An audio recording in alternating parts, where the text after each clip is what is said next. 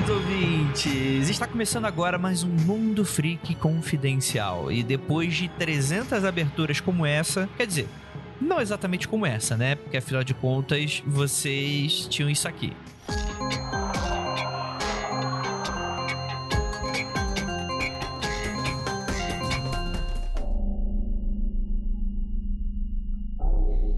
Bem, chegamos aqui no nosso projeto novo, né? Eu não tenho uma abertura pronta na cabeça. E a gente, a gente vai estar tá encarando isso como um piloto do nosso primeiro episódio do Mundo Freak Confidencial. Que aqui a gente vai abordar sobre temas um pouco mais um pouco mais específicos, um tema mais de nicho, mais underground. A gente vai falar sobre casos sobrenaturais, a gente vai falar sobre ocultismo, ufologia e etc. Esse assunto que particularmente eu gosto bastante, mas nem sempre eu tenho tanto tempo, tenho tanto tema assim para abordar lá, mas que eu pretendo abordar aqui. Vou começar aqui, a gente vai começar debatendo um pouco do caso de Roswell. Eu tô aqui com o Rafael Jacaúna. Opa, aí eu aí de novo, só pra perturbar o Andrei. É, estamos aqui também lá com o do Mitografias. Léo Mitocondres, por favor. Opa, ele vai falar sobre coisa de maluco cast vai ser sobre isso. Né? Opa, opa, opa. pera lá, pera lá, hein. E de lá pra cá muita coisa mudou, a gente nunca imaginou que fossem ter. Ah, ok, vou cortar os clichês, tá? É, a gente. Quando a gente começa, a gente não imagina como é que vai estar tá lá na frente, né? A gente parece tudo um sonho muito enevoado e distante. E mais do que qualquer coisa, gostaria muito de agradecer a todas as pessoas que fizeram com que a gente chegasse até aqui, né? Primeiramente a Ira, que é a minha correligionária, a minha parceira, a minha Nakama, a minha. É, Nakama ficou estranho, né? É como o pessoal lá do Japão chama chama os companheiros, né?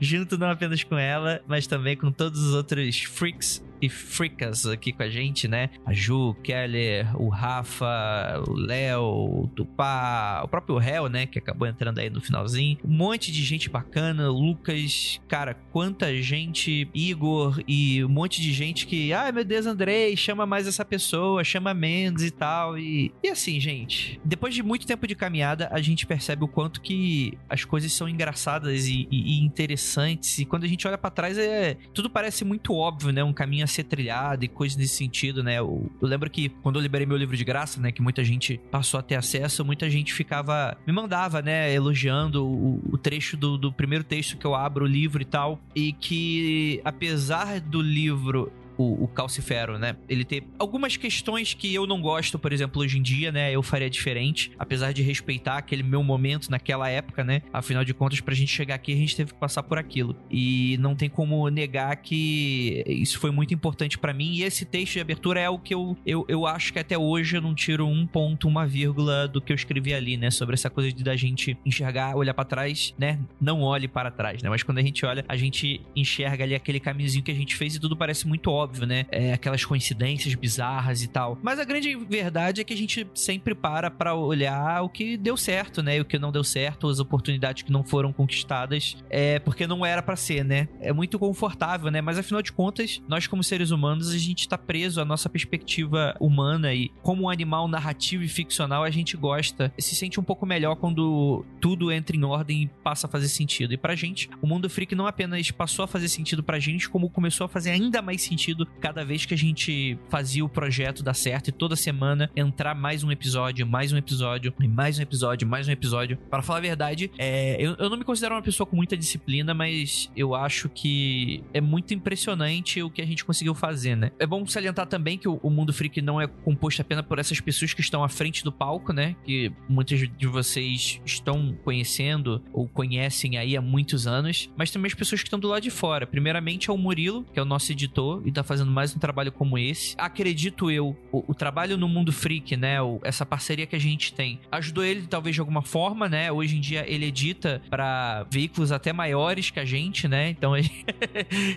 Murilo, não termine com a gente. É, e cara, eu, tipo assim, não, não acho que seja por minha causa ou por causa do mundo freak, mas acho que o mundo freak ajudou um pouco, pelo menos, né? Deu algum empurrãozinho, né? E é claro que todo o talento é dele, todo o mérito é dele, né? Nesse sentido, né? A todos os pauteiros, né? A Priscila Guerreiro, que tá ali ali no comando, junto com a galera toda que tá com a gente, né? As pessoas que deixaram de ser pauteiras também, né? Que fizeram grande parte e acho que estão hoje. Todas elas foram muito essenciais pra gente. Ao Clown, que faz as nossas vitrines toda semana ali, a gente fica se engalfinhando no nosso WhatsApp, falando, eu pedindo alteração e falando sugestão, e, falando, e ele me entrega um trabalho pronto. Eu falo, então, cara, mas eu tava pensando em ter um outro elemento que eu não te falei no início, porque eu sou muito chato e eu sou péssimo com isso. É, e cara, tanta gente que passou, passou pela gente, passou pela nossa história, né? O Luiz Beber, que cuida do nosso site, questões de servidor, e eu sei que o nosso maior problema hoje é com relação a servidor, né? Afinal de contas, quem escuta no site, acredito que já deve ter batido uma placa na tua cara, tipo, No Limits Resource, né? Aquele 408, 404, eu não, não lembro desses códigos, não, mas eu sei que acontece, gente. Mas a gente tá naquela exata curva em que a gente não é grande o suficiente para pagar 10 mil reais por mês um servidor. E só que a gente também não é pequeno para a gente não precisar de um servidor potente, né? E a gente tá naquela curva que pra gente entregar ainda mais, a gente precisa investir muito mais, né? E o Mundo Freak, ele tá naquela tá naquele nessa curvinha assim, meio que ah,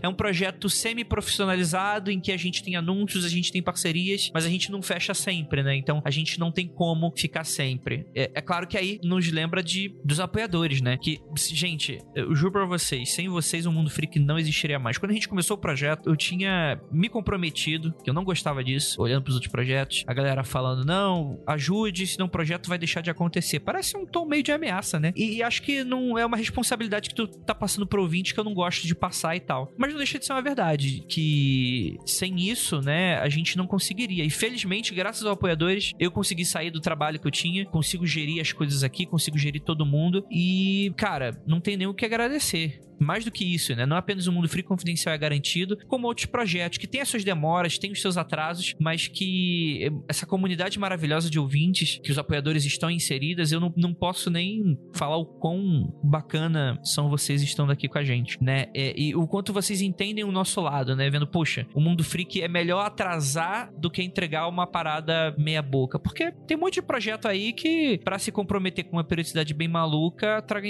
acaba entregando uma parada, né? Mas é, pelo menos no meu ponto de vista, a gente tá trabalhando cada vez mais para melhorar isso e eu acho que vocês veem isso acontecendo, né? O ápice, por exemplo, o relato de oficial de resgate, né, que a gente fez, cara, é um projeto que, ok, vai ter gente que não vai gostar por questões de criatividade, seguir por outros caminhos, é, uma coisinha bobeirinha assim, outra no roteiro, mas para mim é um dos nossos masterpieces, né? Vou ter que parar de falar essas expressões em inglês, né? É um dos nossos, com carinho, eu vejo que é um, uma coisa muito legal e tal. E aí, eu vou chamar alguém muito muito legal para falar com a gente também.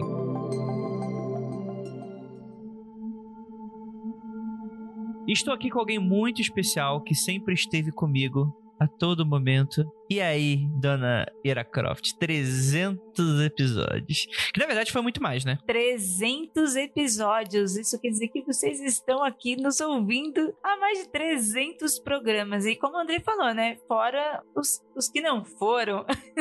é isso? É o que você tem para falar? 300 episódios, Ira. Eu tava me lembrando, esses dias até falei pro Andrei, teve uma época em que eu editava o Mundo Freak lá no início, lá atrás, ainda Freak Zone. E naquela época eu ainda era uma gótica roqueirinha, né, do centro de São Paulo. E aí eu tava falando pro Andrei que naquela época ele reclamava bastante das minhas edições, porque eu colocava muita música, né, muito rock, muito metalzinho. E eu ficava chateada, eu ficava de bico. E aí aos pouquinhos eu fui também amadurecendo, fui editando outros programas, fazendo outros trabalhos, outros projetos, né. Hoje nem o Andrei mais não edita, aqui o Mundo Freak. E aí eu falei pro Andrei que eu comecei a rever, né, essa minha trajetória. E aí eu lembrei dos, dos meus primeiros programas, com um ano, um ano e meio editando o Mundo Freak ali e não coloco mais tipo de música, não faço mais tipo de coisa. Agora eu entendo. Depois de 300 episódios, mais de 10 milhões de downloads ao total da nossa caminhada aqui, isso contando que a gente começou a contabilizar lá pra, enfim, no início do Mundo Freak Confidencial, ignorando aqueles outros episódios antigos, né, que a gente tinha, né, do Freak Zone, do Mundo Freak Podcast, por aí vai. Ignorando também as visualizações que a gente tinha com coluna, a gente também tínhamos muito textos e artigos dentro do Mundo Freak, com resenhas de, de livros. As aulas do Marcos Keller também eram texto dentro dos artigos, porque ó, são números, hein?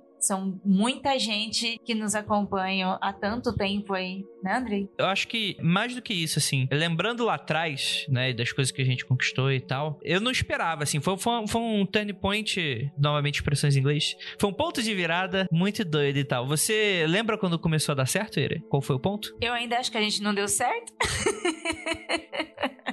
Eu achei muito legal quando convidaram a gente para ser campanha do evento no Spotify, para ter nossas fotos lá. E, eu, e aí, quando eles falaram que a gente tinha um bom número de ouvintes dentro da plataforma, pra gente foi assustador. É, foi assustador também quando realizamos a SP Fantástica, um evento de, em formato de feira, com, com workshops, e isso foi muito assustador também. E cada vez que, toda semana, que entram dois novos ouvintes, dois novos seguidores, para mim é uma surpresa. Eu não sei né, gente, o que a gente virou. Entendi, entendi. Qual foi a melhor coisa que você tirou disso tudo aqui? Uma das coisas que eu tenho mais orgulho e muito carinho é dessa comunidade que a gente tem no mundo fake. A comunidade que a gente tem de parceria com amigos, com outros podcasters, com outras pessoas também do gênero de terror, ocultista e mistério. Em tantas comunidades a gente vê tanta treta de, de tanto com, com o público, com os produtores de conteúdo e aqui na nossa bolha é sempre muito gostoso, é muito carinhoso a relação com essas pessoas e com os nossos ouvintes e com os nossos amigos.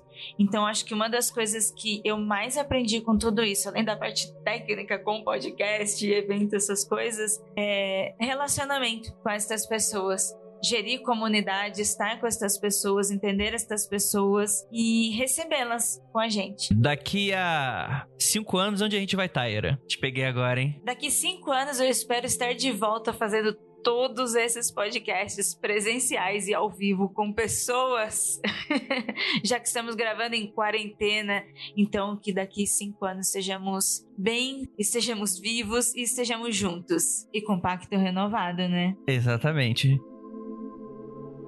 Bem, é isso, gente. Eu imagino que esse episódio vai ficar gigantérrimo. E, assim, papai e caneta na mão, o seu agregador de podcast favorito, porque você vai conhecer um milhão, um pouco menos talvez, está entre um e um milhão, assim, a, o episódio de hoje de recomendações de podcasts e projetos que é, não necessariamente são parecidos com a gente, né? Até porque cada um deles tem a sua, o seu formato, tem o seu tipo de tema, e é muito interessante o quão plural isso está se tornando essa grande podosfera. E esse podcast ele é para isso, é para você ouvinte conhecer ainda mais novos projetos tão legais quanto o Mundo Freak. Então a gente fez uma pequena curadoria deles e conversamos com eles, não apenas para eles falarem sobre o projeto, como também para a gente falar sobre questões de produção e essas coisas. Afinal de contas, é uma grande celebração esse episódio sobre toda essa podosfera nacional de terror. E aí eu sei que vai ter gente falando, ah, André, mas e tal podcast, e tal outro podcast lá? Então, gente, a gente chamou aqueles que a gente conhecia ou que são com bastante frequência mencionados durante, enfim, as recomendações que a gente pede pelo Twitter e outras redes sociais e tal. É, e também que não dá para falar sobre todo mundo, né? Né? E não dá para falar de todo mundo. Então a gente pegou aqui o que chegou até a gente que a gente considerou mais interessante e que com toda certeza muitos deles estão começando agora, mas que já se provaram e já se mostram com uma excelente capacidade para entrar aí nos seus ouvidinhos. A gente tá fazendo isso porque quanto mais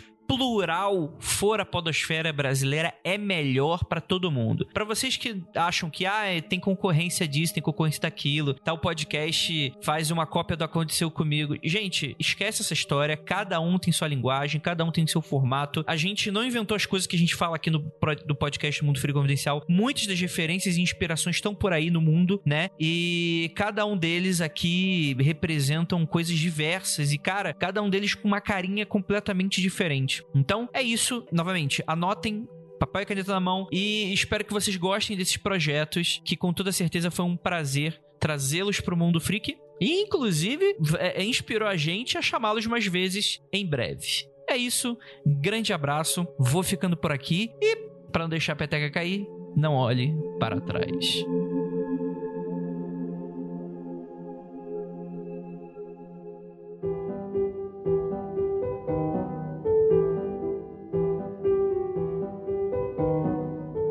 Aqui com um crossover muito pedido entre os nossos ouvintes. Exatamente, Nerd. Não, não é. Não, não é. É o República do Medo. E aí, gente, tudo bem? Porra, cara, começou oi, bem. gente. Olá. Dando aquele susto no ouvinte, né? Ô, ô, ô, Thiago, tudo bem com você, meu cara? Tudo bem, cara? Como é que você tá, Andrei? Tô ótimo, agora melhor agora, melhor também por causa da Gabi, né? E aí, Gabi, tudo bem? Oi, gente, tudo bem? Tudo ótimo. Eu tô muito feliz de estar aqui, assim. A gente ficou muito, muito feliz com o convite de vocês, assim. E é, é um acontecimento histórico, Mundo Freak e República do Medo juntos, assim. Olha aí, Todo ó. dia no Twitter vem umas três mentions pedindo, né? O crossover mais esperado. Vamos fingir que a gente não se odeia nos bastidores? Vamos, a gente grava falando, ó, tá tudo bem, te amigo. Mas na verdade a gente super se a gente odeia. não a gente não odeia ninguém, a gente é da paz. Ah, fale por você, eu odeio Né, muitas Thiago? pessoas. não A vocês. gente só desgosta, é, mas é de leve. Tipo a Gabi, assim, que a Gabi eu não curto muito, mas eu, eu acabo aceitando. Olha, Mentira. É, fazer o quê? A gente teve que aprender a conviver, sabe? E agora a gente finge que a gente se gosta na internet, mas nos bastidores a gente não se gosta muito, não. Ah, mas é todo, todo mundo, né? Mas o show não pode parar, né? Aí a gente tem que aturar essas pessoas. mas vamos lá, o República do? Medo, ele se destacou bastante, não só pelo bom trabalho que vocês andam fazendo e tal, mas eu, eu vejo que vocês cresceram bastante e bem rápido até, né? Como é que foi essa criação do site, o, o podcast e tal, essa recepção? É, O que, que vocês foram sentindo? Vocês já, já vieram de algum outro lugar que já trabalhava com comunicação? Como é que é do, do ponto de vista de vocês? Bom, é, o República do Medo ele existe já há quatro anos, né? Então, assim, é, a gente tá na terceira formação, digamos, né? Tipo um Megazord, assim. A gente tá já no- numa, numa, numa terceira fase, né? Então, no começo, o que a gente sentia é que era um público bastante fiel, sempre foi um, um público.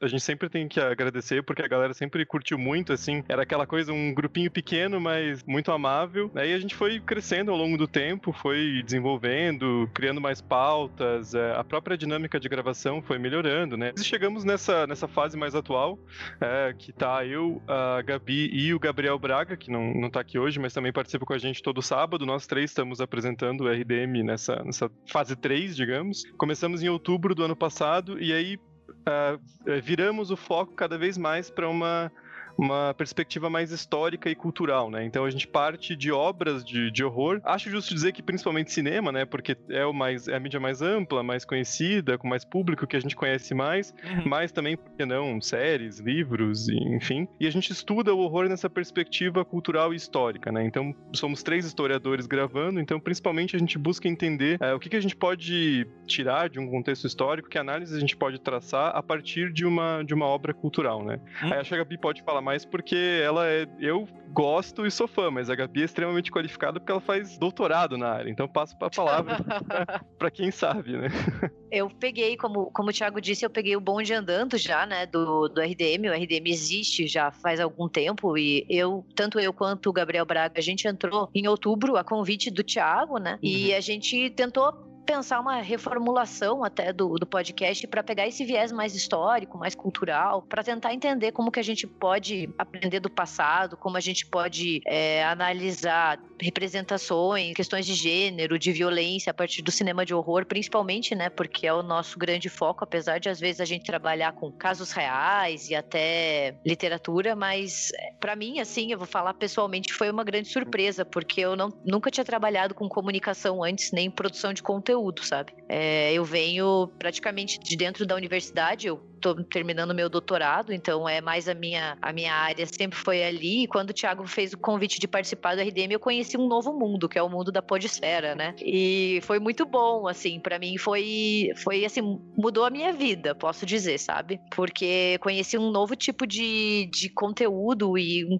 público que é muito fiel, assim, sabe? Então, é, eu nunca tive contato muito com isso, mas agora eu posso dizer que eu acho que eu não consigo ficar mais sem, sabe? Ah, é o bichinho do podcast, né? Que, que morde a gente. É, sim, tipo, o carinho das pessoas, o diálogo, sabe? Poder passar pra frente o que a gente estuda também, eu acho isso muito importante, sair um pouco da, da redoma da academia e mostrar as pesquisas que a gente faz, sabe? Tudo isso o República do Medo proporcionou, acho que pra mim, pro Thiago, pro Braga também, sabe? Ah, com certeza. É, tanto que os, os episódios eles têm ficado cada vez mais longos, é. Não sei onde é que a gente vai parar. A gente, vira o xa- a gente vai virar o xadrez verbal, né? Assim, cada episódio, quatro horas e meia. Mas é porque a gente, a gente vem buscando essas discussões mais, mais fundamentadas em conceitos, em análises históricas mesmo, e eu acho que a a resposta que a gente tem recebido é extremamente positiva. É, então eu já começo já então com uma pergunta muito, acho que é muito pertinente, porque eu, eu observo, porque eu, eu escuto podcast durante muito tempo, né? Desde, eu sou ouvinte de podcast que desde 2009. E eu vejo que Caramba. alguns podcasts, é, é, pois é, sou, sou velha, né? Na espírito também, já tô com 90 anos. Mas é, eu vejo que, geralmente, o ouvinte, ele tem uma certa resistência quando tem essa questão de troca de equipe, aparece muita gente nova e tal. Como é que foi isso, a sua percepção, Thiago, que você já, tá mais Uhum. antigo que eles, e como é Sim. que foi pra Gabi, né, como o outro integrante não tá aqui, não posso perguntar pra ele, mas tipo, pra Gabi eu posso. Como é que foi essa percepção do público nessa mudança? O começo é, foi complicado, né? Mas também a gente foi é, auxiliado por uma questão que a formação antiga, que era o, o LH e o Arruda, é, não, eles não saíram por nenhum tipo de briga, por conflito, né? Desde o começo a gente deixou bem claro que eles estavam saindo para buscar né, explorar outras áreas, especialmente no, no audiovisual, e que o RDM ia continuar, porque a gente sempre teve um público que curtiu muito o- os episódios e é, eu dei muita sorte que eu já conhecia a Gabi e o Braga antes, porque a gente é da, da pós-graduação de História da UFPR, então a gente já meio que se conhecia. A Gabi, inclusive, namora meu melhor amigo há, tipo, cinco anos, então...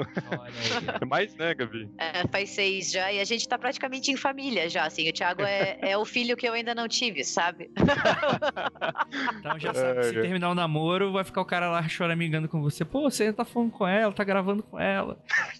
Não, se a, gente, É. se a gente terminar, a gente vai brigar pela custódia do Thiago, entendeu? Quem que fica com o Thiago depois disso? É, mas en- então, Andrei, foi assim, no começo foi, foi um pouquinho. Eu fiquei um pouquinho com receio, mas a Gabi e o Braga já tinham participado em podcasts anteriores como convidados. Então foi uma coisa que eu tive muita sorte de ter os dois ali, assim, só, só precisava mandar mensagem, acertamos tudo. Inclusive, uma coisa que eu considero muito positiva é que a gente conseguiu fazer a transição sem atrasar o podcast em nenhuma semana. Então, é, em uma semana tava eu conversando com o LH e com a Ruda, e na semana seguinte tava eu com a, com a Gabi e com o Braga, Então, ah, no começo teve um certo choque, mas eu acho que foi uma transição super tranquila, bem mais do que eu esperava, inclusive. Eu agradeço muito nossos ouvintes por, por ter essa, essa paciência e pensar que o, o projeto é mais importante do que as pessoas que estão participando dele no momento, né? Entendi. É, é, dá pra perceber que quando a gente dá uma olhada aqui nos episódios de vocês mais recentes, que você Uhum. realmente é, é, tem muito esse foco do de cinema mesmo, né? De, de falar um pouco É. sobre, sobre esse aspecto artístico das coisas todas e tal. E no início vocês tinham al- alguns casos insólitos que vocês mencionavam. Isso foi uma mudança de editoria ou foi só por uma questão de interesse dos novos integrantes, esse tipo de coisa? É uma, é uma questão de mudança de interesse mesmo, eu acredito, né? Porque a gente tem. Acho que o, o principal ponto é pensar assim: qual avenida a gente pode explorar que é o nosso diferencial, né? Que nós três podemos trazer, que é uma coisa interessante, que os ouvintes talvez não achem em outro lugar ou não achem em outro lugar com tanto enfoque. Aí pra gente é essa perspectiva histórica mesmo, né? Então a gente acabou indo mais para focando mais nesse lado, não é uma decisão de deixar de lado o insólito ou parar de falar de casos reais, porque vira e mexe a gente ainda trata isso, mas é uma questão mais de o que, que a gente pode discutir com mais propriedade, eu diria. Uhum. Não sei se a Gabi concorda. Não, é, eu só queria responder rapidinho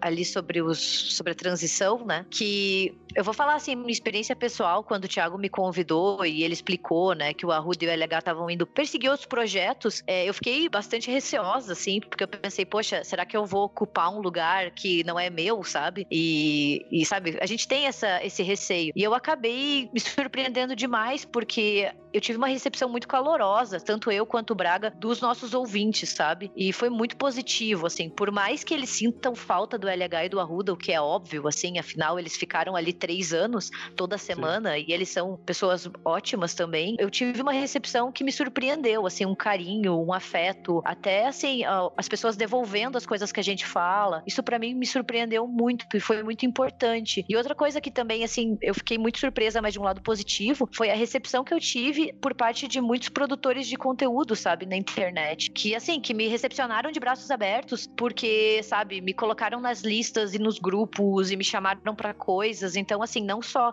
o nosso público que foi sensacional. Nossos ouvintes são muito queridos, assim, e foram muito, muito positivos para essa mudança, assim, sabe? Como se a gente já estivesse fazendo parte do podcast desde sempre, mas também por parte dos nossos colegas da, de podcasts, de produtores de conteúdo, de site, que também foram, pessoalmente, para mim, assim, eles foram muito, muito gentis e muito legais ao me recepcionar nessa, nessa área que para mim era muito nova ainda. Como é que vocês imaginam República do Medo daqui a cinco anos? Pergunta difícil. Ah, eu, eu, espero fazendo sucesso, sim. ainda, ainda em pé, assim, porque é o nosso plano, né, Tiago? A gente quer profissionalizar o RDM cada vez mais, assim, é um dos nossos sonhos e planos, né, cada vez mais próximos. Eu vou terminar o doutorado ano que vem, o Tiago também vai terminar o mestrado, então eu acho que é uma coisa que a gente quer focar, né? O Braga ainda tá fazendo o doutorado, ele tem mais uns dois anos, mas eu consigo imaginar o RDM bem vivo, assim. Não sei o que o Thiago acha. Eu espero que você também ache, né? Porque senão eu ia me sentir muito sozinha. Se você Não, falar. uh, essa pergunta do Andrei foi bem capciosa. Eu quero registrar aqui que eu tô insatisfeito. Não, mentira. É... Mas assim, cinco anos é, é, é, o que o. Até um pouco mais do que o podcast tem de existência. Então é uma pergunta difícil, mas eu imagino o RDM firme e forte, assim. É uma coisa que eu sempre tive para mim que eu ia seguir com ele por um bom tempo. É, fazendo uma, uma revelação aqui, é, eu na verdade tenho 23 anos. Eu comecei a gravar o RDM quando eu tinha 19. Então, assim, é, Nossa, roubou é um a minha juventude.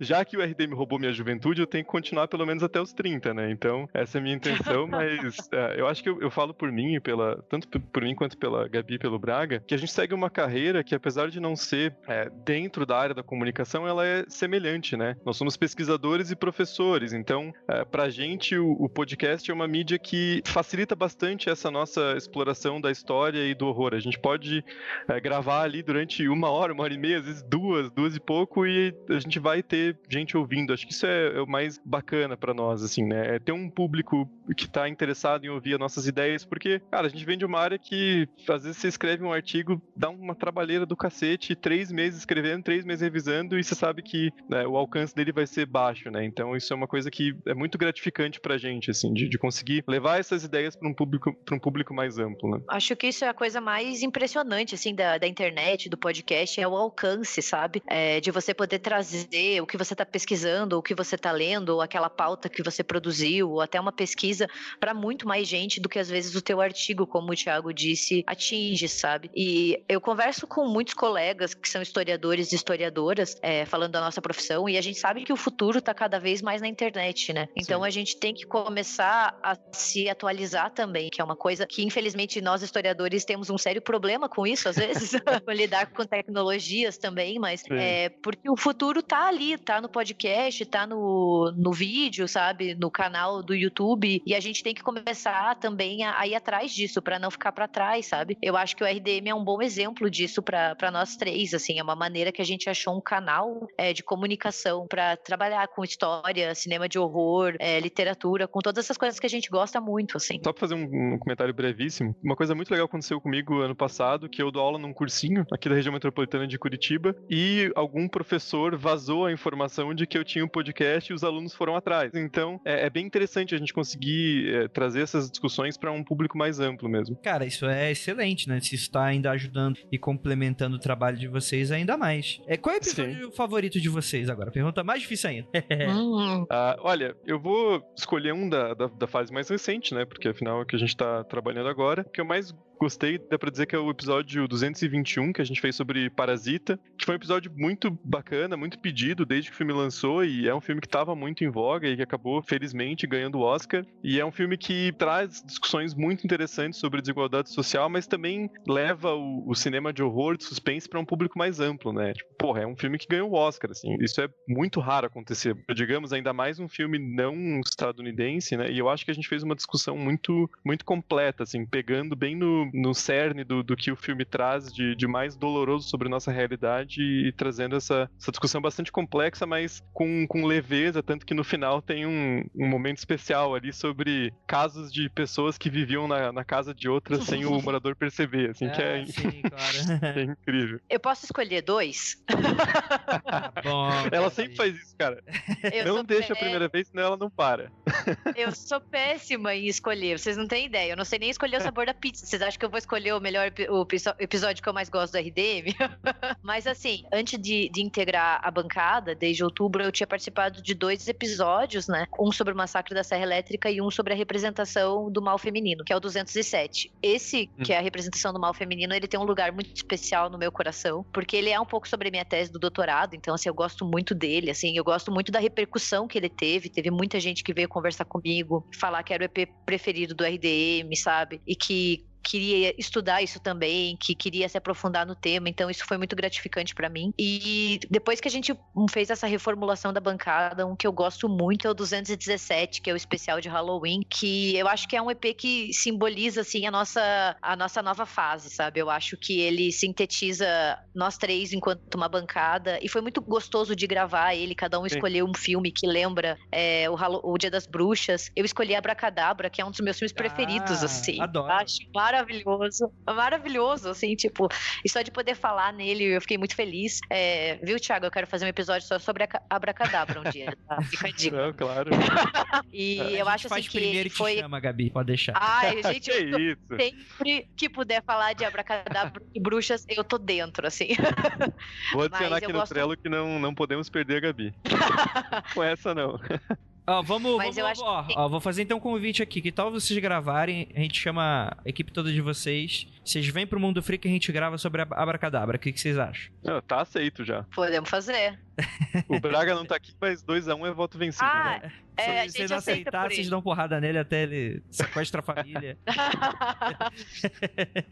Não, show de bola, tá marcado então. E, gente, episódio que vocês indicariam pra um ouvinte de primeira viagem ouvir vocês. Seriam esses mesmos episódios ou algum outro? Eu fico com o, com o que a Gabi citou, o episódio de Halloween, porque ele inclusive foi, foi lançado no dia 31 de outubro. Calhou de cair numa quinta-feira, a gente aproveitou pra fazer esse especial. E eu acho que, como a Gabi falou, ele sintetiza bem assim qual que é a nossa dinâmica, porque foi, foi uma coisa incrível. A gente escolheu. A gente tava ainda. Pô, foi o terceiro episódio que a gente lançou junto, né? Nós três. Então a gente ainda tava meio tateando ali uma dinâmica de gravação, né, como é que a gente ia combinar a escolha dos temas tal. E esse, assim, deu muito certo. A gente discutiu três filmes, né? A gente falou do. do... A hora A gente falou do Pesadelo Abraca- 3. Isso. A gente falou do Hora do, Pres- do Pesadelo 3, do Abracadabra e do Candyman. E deu uma discussão muito incrível, assim, ah, indo desde de, de pautas históricas até uma análise mais cultural, falando sobre os filmes. Eu acho que é um, é um bom trailer, digamos, pra quem tá interessado em, em conhecer mais o que a gente tem feito no, no RDM Cast. Eu fico, fico com o Thiago nessa também, assim, o 217, que é o especial de Halloween, ele é,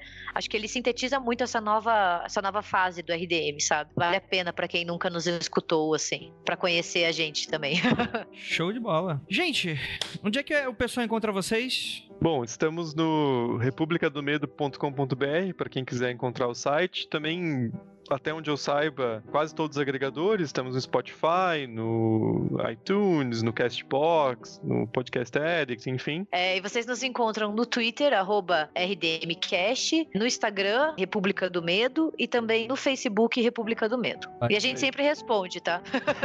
A gente tente- tenta responder quase todo mundo, assim, por mais que tenha aumentado, assim, ultimamente, mas a gente sempre tá olhando. Sim. Ah, e só a gente tem é, várias críticas e textos também, análises no site, mas o, o principal produto que a gente faz é sempre o, o podcast. Toda quinta-feira sai lá por volta de 10, 10 e meia, 11 horas da manhã e tem uma, uma duração ali, como eu disse, cada vez mais, mais crescente, mas tá em torno de uma hora, uma hora e quinze hoje em dia. Isso aí. Gente, muito obrigado aí pela participação de vocês. Que é isso, gente. pelo. Muito obrigada pelo convite, assim, do fundo do coração. A gente ficou muito feliz. Parabéns também pra vocês, né, por, essa, Sim. por esse marco. E obrigada por lembrarem do RDM de nós, assim. Isso significa demais mesmo. Ah, o Mundo Freak é nosso irmão mais velho, né? Tanto, tanto por, por experiência na podosfera. Então, assim, foi- a gente ficou bem, bem feliz de, de poder fazer parte desse especial de vocês. Muito obrigado. Ah, que isso, gente. Eu fico extremamente agradecido por vocês aceitarem o convite. E é isso, né, mano? Vamos continuar nosso trabalho aí, que quanto mais plural for essa podosfera, melhor pra todo mundo. Exato. Sim, com certeza.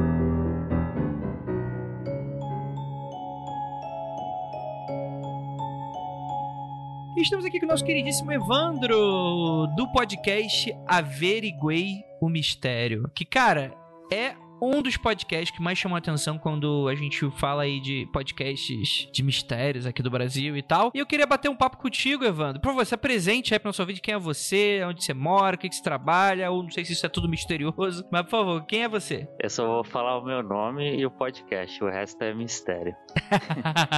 eu sou Evandro, do podcast Averiguei o Mistério. É, eu sou de São Paulo e o que eu faço da vida, cara, eu faço muita coisa. Mas atualmente eu sou consultor de, de telecom e sou trader também. Opero no mercado financeiro. Olha aí. Ó, que coisa diferente.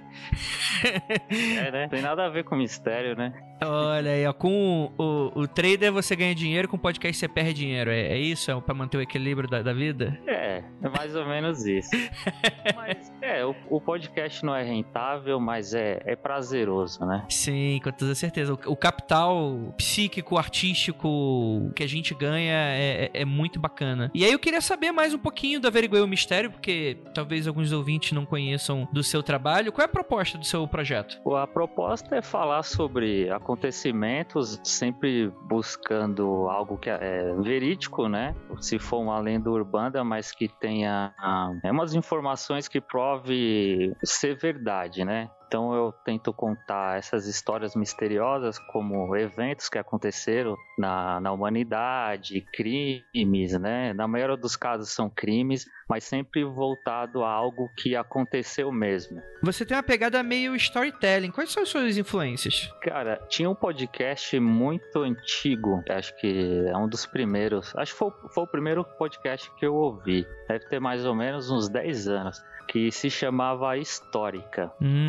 Eram dois professores de história e eles contavam é, fatos históricos, mas é, da maioria dos casos eram daqui do Brasil e eu gosto muito desse tema né, de história, eu gosto bastante e eles foram a minha inspiração. E aí acabou casando que quando eu estava procurando um formato de fazer o, o podcast, eu conheci o Escriba Café, quando eu acho que eu estava no terceiro episódio, mais ou menos. Eu conheci o Escriba Café. E aí eu vi que a pegada dele é bem parecida, né? Eu não chego nem aos pés dele, que a produção dele é muito bem elaborada, a narração dele é, é impecável, mas ele também foi uma da, das inspirações que eu acabei pegando algumas coisinhas dele, né? Uhum. O que que te motiva, assim, para fazer um... gravar um dos episódios, assim? Tipo, como é que funciona a sua produção de pauta, até tu saber de uma história, por que que ela te interessa e esse processo todo? É, aí que é a parte mais trabalhosa, é encontrar o tema. Muitos dos temas é, recentes são ouvintes que me mandam, né, sugestões. Eu sempre recebo quase que diariamente sugestões. E aí eu avalio, né, eu dou uma procurada é, sobre o tema, vejo se tem, tem alguma história, assim, que caiba uma pauta relevante, né, que seja um tema interessante. E aí eu acabo fazendo uma pesquisa. Essa é a pior parte. Pior parte não, né, vamos dizer que é a parte mais trabalhosa, que é da pesquisa. Uhum. Porque tudo que a gente se encontra na internet não é verdadeiro, né? Então a gente tem que procurar em muitas fontes, né? E eu acabo sempre procurando fontes fora daqui do Brasil, né? Sites do, de outros países, né? Uhum. E aí acaba levando um tempinho, né? Mas é mais ou menos isso, né? A pauta eu acho que é o a parte que eu mais demoro, até por conta do, do tempo, né? Meu tempo é bem curto e é, eu acabo oscilando pelo tempo que eu tenho para descansar e o tempo para produzir o podcast. Cara, quando pensa assim em mistério assim, o que que o, qual caso primordial que tu fala, não, isso aqui é o tema que eu sempre curti e isso aqui é, é, é a motivação pelo que eu faço meu trabalho. São histórias como essa, assim. Você tem alguma história fundamental que tu fala, cara, que tem de tudo, é a história que eu mais gosto? Eu gosto muito de que envolva a teoria da, da conspiração. Então, tudo que tem alienígenas, é, experiências, assim, me atrai bastante, né? Até que um do, dos episódios mais baixados lá é da Operação Prata. Eu vejo que o pessoal gosta bastante também desse tema, né? E uhum. até o que casei com vocês, vocês falam bastante sobre isso também, né? Uhum. Sim, a gente acaba falando bastante, tá? Mas que legal. É porque muitos dos temas que você trata, por exemplo, não são necessariamente vão lidar com temas sobrenaturais, por exemplo. Alienígena, a gente tá falando de uma, um conceito meio paranatural e tal, mas tem muitas coisas ali que são apenas história, só que muito interessante, né? Por serem muitas vezes inusitadas ou terem Sim, pessoas sim. muito esquisitas e tal. É porque eu tento variar um pouco, né? Pra não deixar só em um tema. Uhum. Eu pego muito também pela, pelas sugestões dos ouvintes, né? Então eu vou mesclando, né? Os temas pra não ficar sempre batendo na, na mesma tecla, né? Uhum, perfeito. Falando nisso, qual é o teu episódio favorito, assim, que você gravou? O favorito, cara, eu tenho vários. Mas eu acho que o que me deu mais prazer, acho que mais na questão da edição, foi o assalto ao trem pagador. Porque quando eu finalizei o podcast, ele ficou com muita sonoplastia, né? Eu- acho que foi o episódio que me- mais me deu trabalho na parte de edição. Então ele foi. Acho que ele, o que eu mais gosto, acho que é por conta dele ser bem trabalhoso e o resultado final eu acho que ficou bem legal. O pessoal gostou bastante também. E que tema, não sei se você gostaria de revelar, mas qual o tema que você sonha em gravar? Hum, eu não tenho. Não eu tem? Não, não tenho. Eu até fico assim, de vez em quando eu fico garimpando assim na internet. Eu até pego vocês também como referência, né, Uhum. Pra ver alguns temas assim parecido pra eu pesquisar sobre, mas não sei lá, não tem nada específico assim que eu queira gravar não. Eu preciso encontrar esse tema pra poder gravar.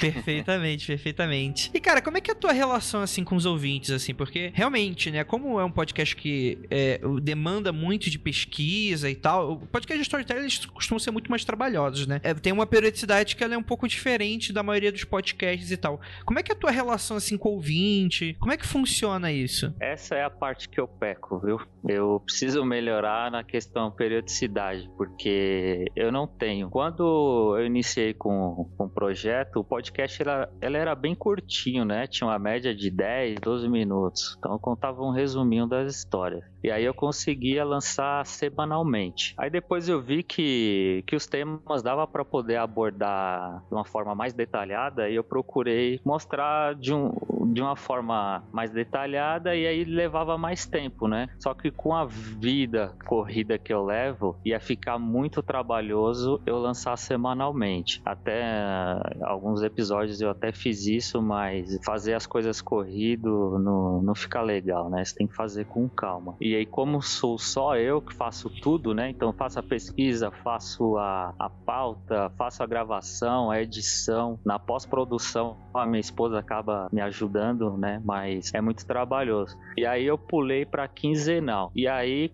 como minha vida ficou mais corrida ainda, agora tá assim, eu tô tentando fazer pelo menos um episódio por mês, né? Mas tem mês que eu não consigo, porque é muito trabalhoso. E os ouvintes acabam me cobrando bastante, né? Eu, eu peco um pouquinho também nessa parte de redes sociais, né? Eu não sou muito presente, eu fico muito tempo ausente, mas eu acho legal até agradecer o pessoal que acompanha o podcast, porque eles sempre estão lá cobrando novos episódios, comentando, me mandando mensagem. Isso que eu acho legal. São eles que me motivam, né? A lançar novos episódios e não parar com o projeto. Uhum, entendi, muito bom. Como é que você se imagina daqui a cinco anos com esse projeto? Cara, eu tô pensando em focar mais, eu acho. Essa parte de periodicidade, eu vou buscar melhorar, criar um site, deixar uma identidade mais bonita. Preciso investir um pouquinho mais com, no podcast, né? Pra deixar ele mais atrativo, ser mais presente nas redes sociais, né? Que eu pego bastante. Mas, sei lá, vamos ver. Eu vou buscar crescer mais, deixar o, a podosfera mais, mais visível, né? Ela tá crescendo a cada, cada ano, a cada mês. Você vê novos, novos podcasts surgindo, podcasts bem produzidos. E é isso. Eu espero estar em vida ainda com o podcast e crescendo cada vez mais. Perfeito, perfeito. Evandro, meu querido, onde é que o pessoal te encontra? Me encontram no, no SoundCloud, né? Que é o onde eu hospedo o podcast. É o soundcloud.com.br averiguei o mistério, mas eu também tô nas redes sociais, no Facebook, é só procurar Averiguei o Mistério, Twitter é o arroba averigueiom, o podcast também tá no Spotify, Deezer, nos agregadores aí que vocês estiverem usando, com certeza o podcast tá lá. É só buscar Averiguei o Mistério. Perfeitamente, perfeitamente. Evandro, então é isso. Putz, muito boa sorte com o projeto. Gosto muito dele. Acompanhe de Valeu, vez em obrigado. quando, escuta uns episódios e tal. Fique Fique, fique bem, força aí, porque é, é, só a gente sabe aqui como é que, como é, que é duro a, a produção de conteúdo independente. É, cara, é bem, é bem trabalhoso mesmo. Mas o, o resultado final é gratificante, o pessoal sempre apoia, então faz com que a gente continue, né, com o projeto. E parabéns pelo podcast de vocês e que venham mais 300 episódios aí pra gente. Olha aí, mas isso aí ouvir. você tá me amaldiçoando pra mais 300? Já queria acabar agora no 301? Não fala isso. Não, pô, mais 300. Quando tiver 600, vocês podem acabar. Tá bom, hein? Eu vou. Isso é a promessa? Eu vou acreditar em você. Venham mais 300, aí quando der mais 300, aí eu vou te desejo mais 300. Aí a gente vai renovando esse ciclo. Olha aí, ó. Parece pacto. Renovou um pacto.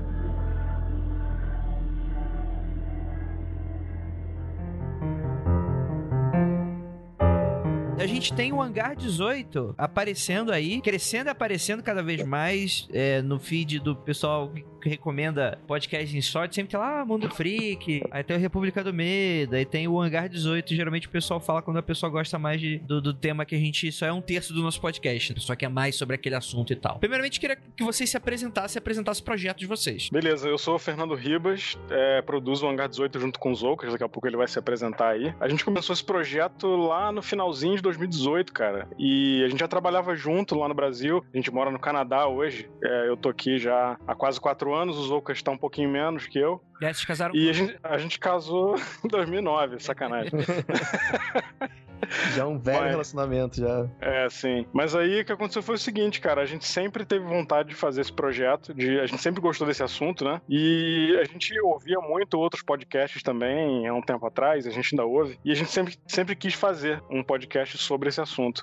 E aí, como, como ele, ele veio é, pro Canadá, logo depois de mim, e a gente meio que é vizinho aqui, a gente mora bem perto, a gente resolveu colocar esse projeto pra andar. E começou de forma bem simples, né, cara? A gente gravava com, com iPhone. A gente gravava com o headset do iPhone e depois juntava e editava, sabe? Porque a gente não sabia se o negócio ia pra frente e tal. A gente começou fazendo de forma bem simples mesmo, só pra testar o formato. E aí assim foi. Os Ocas pode falar um pouquinho mais também, se apresentar. Então, gente, eu sou o Cristiano Zocos, pra quem não conhece. Queria novamente agradecer aqui pelo, pela oportunidade que o Andrei tá dando pra gente. Cara, aliás, um detalhe: o Mundo Freak foi o único podcast que deu boas-vindas pra gente na Podosfera. Isso é muito maneiro, a gente tem que puxar a sardinha pra eles nesse lado. E, cara, é assim, eu e o Riba a gente já gostava de ufologia, né? A gente já falava, porque a gente trabalhou junto, a gente trabalha junto desde 2009. O Ribas, inclusive, foi, chegou a ser meu chefe, meu primeiro chefe, né, em 2009. E aí, cara, a gente já falava sobre isso, que é um assunto comum da gente e tal. E é, quando a gente tava com planos pra vir pra cá, a gente já começou a falar, cara, quando a gente for morar no, no Canadá, vamos, vamos fazer um podcast sobre ufologia e tal. O Mundo Freak com certeza foi uma grande inspiração pra gente.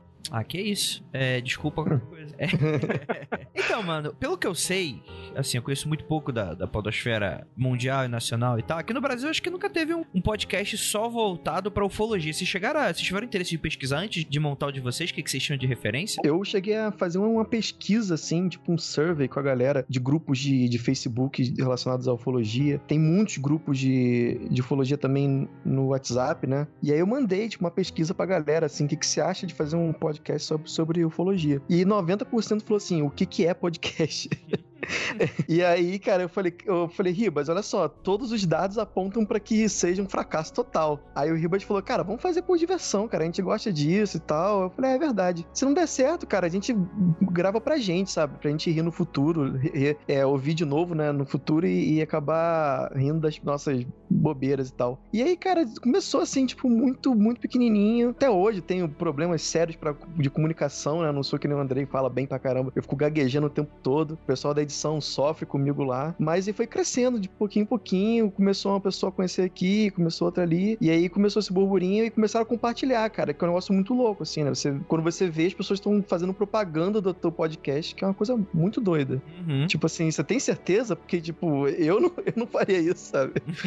Olha, vocês já começaram bem, né? Porque vocês já trabalhavam meio que numa área de. Pelo que eu tô entendendo, vocês já trabalham na área de comunicação, é isso? Isso, eu era designer no Brasil, né? Fui designer gráfico por. Acho que você é designer também, né, Andrei? Sou- É, tudo sofredor. É, É, Tudo então. sofredor.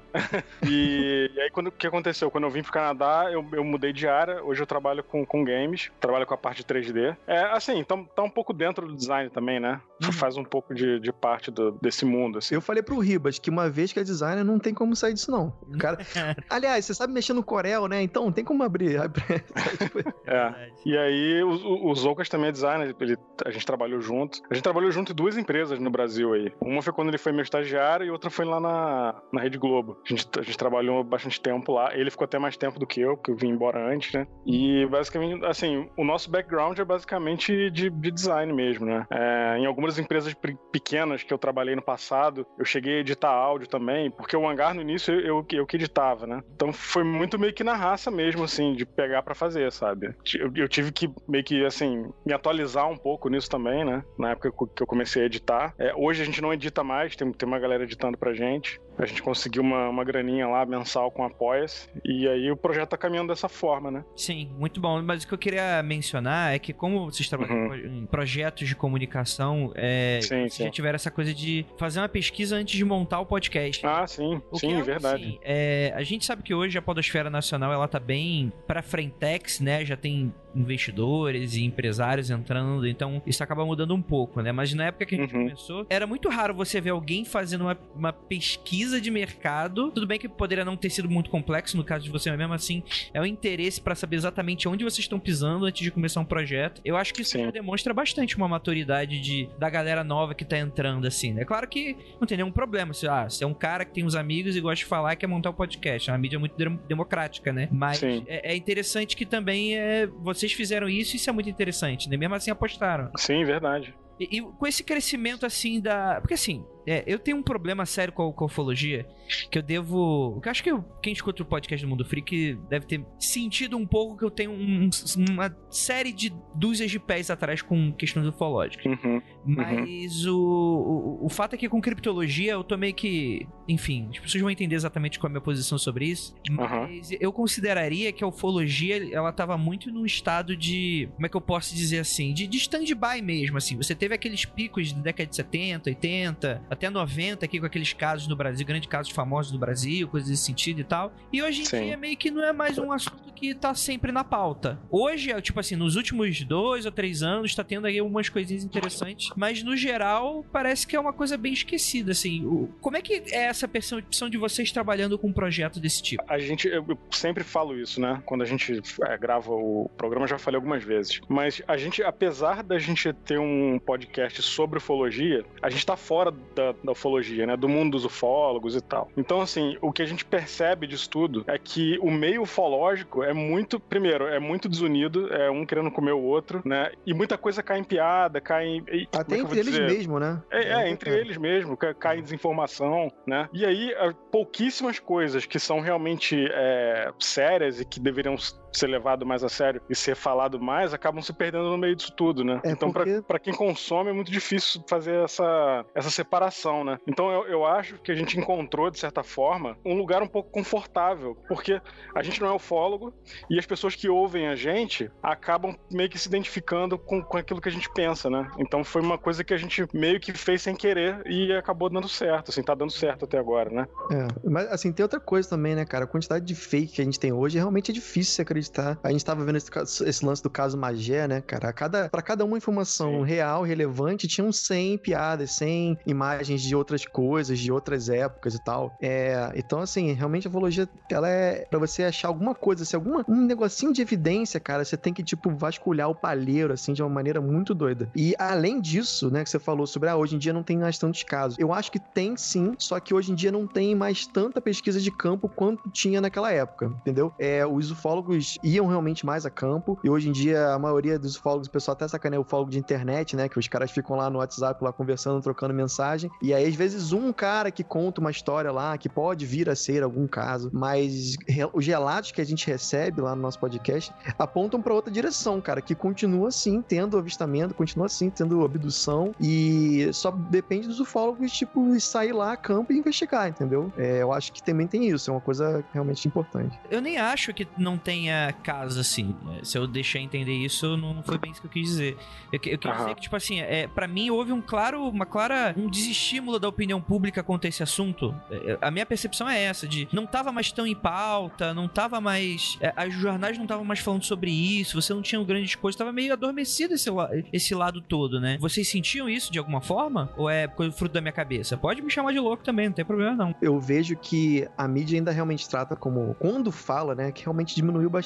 Mas como você mesmo falou, de uns três anos pra cá, muito por conta- desse OVNI aí do Pentágono e tal, é, tem se falado um pouco mais a mídia. Às vezes faz piada, mas eu percebo que o tom tá um pouquinho mais sério porque agora, ah, agora é a Marinha dos Estados Unidos. Aí então vamos tratar aqui num assunto mais sério. Mas quando era um senhorzinho lá no, pô, em São Judas Tadeu, lá, o cara, ah, então, é, foi uma. eu- olha, vamos ver aqui a matéria engraçada aqui do, do senhorzinho que diz que viu um disco voador. Vamos lá, gente, vamos ver. É outro tom. Então, assim, realmente, quando é uma coisa brasileira, eu percebo também que a mídia trata de uma coisa assim meio engraçada. Ah, o ET de Varginha. Mas agora, quando, pô, gente, o Pentágono afirmou que os OVNIs são reais. Aí já é outro tom, entendeu? Então é muito doido isso, assim. Acho É. que depende da onde que tá vindo Agora essa tem informação. também, né? É, agora e tem outra coisa, também. só um detalhe, Ah. É, quanto mais for oficial essa, essa informação, né? Se for de- vir de um meio militar, realmente a, a mídia vai tratar de outra maneira, né? Agora, quando é um civil, um senhorzinho lá, não sei aonde, realmente é outra coisa. É. Não, e outra coisa, a gente teve a oportunidade num evento aqui em Toronto, de ufologia. Cara, a gente vê que, assim, é muito fácil é, o negócio virar piada, sabe? Porque tem umas coisas, assim, que você olha e fala, cara, não é possível, sabe? Teve, teve um cara que palestrou lá, cara, o cara falou que tinha um ET que era amigo dele, que ia na casa dele conversar, o ET tinha um nome um chá. engraçado. É, Não era Tipo, Bilu, tá, gente? é, não era Bilu, era acho que era Bob, sei lá, alguma coisa assim. Skinny Bob. É claro, claro que era Bob. Então, assim, cara, re- realmente é difícil, né, cara, é, esse assunto ser tratado com seriedade, né? E da, da mesma maneira como eu falei sobre os fakes, a cada uma coisa real e séria tem 100 fakes, é a mesma coisa pra essa galera. Pra pra um cara que realmente quer um negócio sério, quer investigar, quer tentar descobrir a verdade, não importa o que seja verdade, tem 100 pessoas que estão ali pela palhaçada, pela, pra, pra ficar famoso. Olha, gente, eu tenho contato com ET, eu recebo espírito de ET e tudo mais. É, é difícil, é difícil. É, tem que separar as Shayliandes da, da vida, né? Dá pra ver que o podcast de vocês é bem focado na, na ufologia um pouco mais científica, né? Um pouco não, completamente, né? Não tem muito espaço pra Xaxerã. Vocês pensam em falar mais disso no futuro? Ah, com certeza. Assim, eu acredito que, que possa ter relação. Eu acho que existe sim um momento que a ufologia começa a esbarrar umas coisas muito místicas, assim, que você não consegue muito bem, assim, saber pra onde você tá indo, né? Geralmente, quando a pessoa tem um relato que ela viu, ela entrou em contato, tem, às vezes tem a prova física, tem a marca da sapata do, do OVNI, tem a radiação no solo, mas aí quando ela começa a contar, ela conta de uma maneira, assim, muito onírica, assim, como se fosse um sonho, ela não consegue lembrar detalhes, vira uma coisa muito pro lado místico, entendeu? Então eu realmente acredito que possa sim ter, mas assim, a gente não tem nenhuma prova disso, entendeu? Então é complicado a gente afirmar qualquer coisa quando vai pra essa direção, entendeu? Mas eu, eu quero sim falar sobre Astacheran, quero inclusive trazer gente desse lado pra também dar a palavra pra essa galera, né, cara? Porque a gente fala tanto da parte científica, também, por que não? Se, se tem a ver com ufologia, por que não, entendeu? É, sim. Entendi, entendi, entendi. Como é que vocês se imaginam daqui a cinco anos? Pô, com- sei lá, cara, com, com um programa no History, sacanagem. Tô de zoando, carona com, com os OVNIs 2. De carona com os Zoucas. com os... Não, Ah, tô, cara. tô zoando. A, a gente pensa em evoluir o projeto, né, Zoucas? Fazer canal no YouTube, alguma coisa nesse sentido, né? Produzir mais conteúdo, né? É, tem um menos site essa de ideia. verdade, né? É, sim. É, tem alguma coisa assim que te- é, ajude também, que de alguma forma contribua também pra ufologia no Brasil, que eu acho que tá bem machucada. É aquele negócio, cara, aquela que eu falo, parece ufologia no Brasil, parece tipo um cachorro é, morto, sabe? Que alguém vai lá e dá um chute às vezes, assim. É, não que eu chute cachorro morto, mas tem mu- muita gente que, que, sabe, em vez de tentar levantar o negócio, trazer realmente alguma re- relevância, trazer alguma ferramenta que, que ajude na pesquisa ufológica, parece que não tem. Mesmo as pessoas que estão na frente da ufologia, não, não- eu não sinto isso, entendeu? Então, às vezes, eu, por exemplo, eu sinto vontade de fazer algum mapa com, com todos os nossos relatos, apontando, fazer um mapa, mapa mental mesmo, ligando um caso ao outro, como a gente tem feito aí com o caso Maria Cinta, quem escuta a gente lá conhece. Fazer realmente alguma coisa que traga é, alguma relevância pra ufologia. É, é porque, assim, tem muita A gente ainda tem é, emprego, né? Durante o dia, né? De 9 às 5. E aí fica difícil fazer muitas das coisas que a gente quer fazer, né? Mas a ideia é que daqui, daqui a um tempo a gente, né, de repente esteja só se dedicando ao podcast, né? A ideia é essa. Uhum, excelente. Então vocês têm, consideram isso como um plano, assim, que vocês poderiam trabalhar só com isso. Sim. É, assim, a gente tem muita vontade de trabalhar só com. Imagina trabalhar só com ufologia e podcast, que sonho que seria. Mas é difícil, né, cara? Ainda mais, tipo, a gente fazendo um conteúdo pro Brasil e morando em outro país. Isso é muito difícil. E agora, ainda mais com dólar cada vez, né? É, mais, mais força, o real cada vez valendo menos. A gente fica se pensando assim, até que ponto é, é possível trabalhar com conteúdo é, voltado para o Brasil, estando em outro país. Mas a gente vai tentar, com certeza.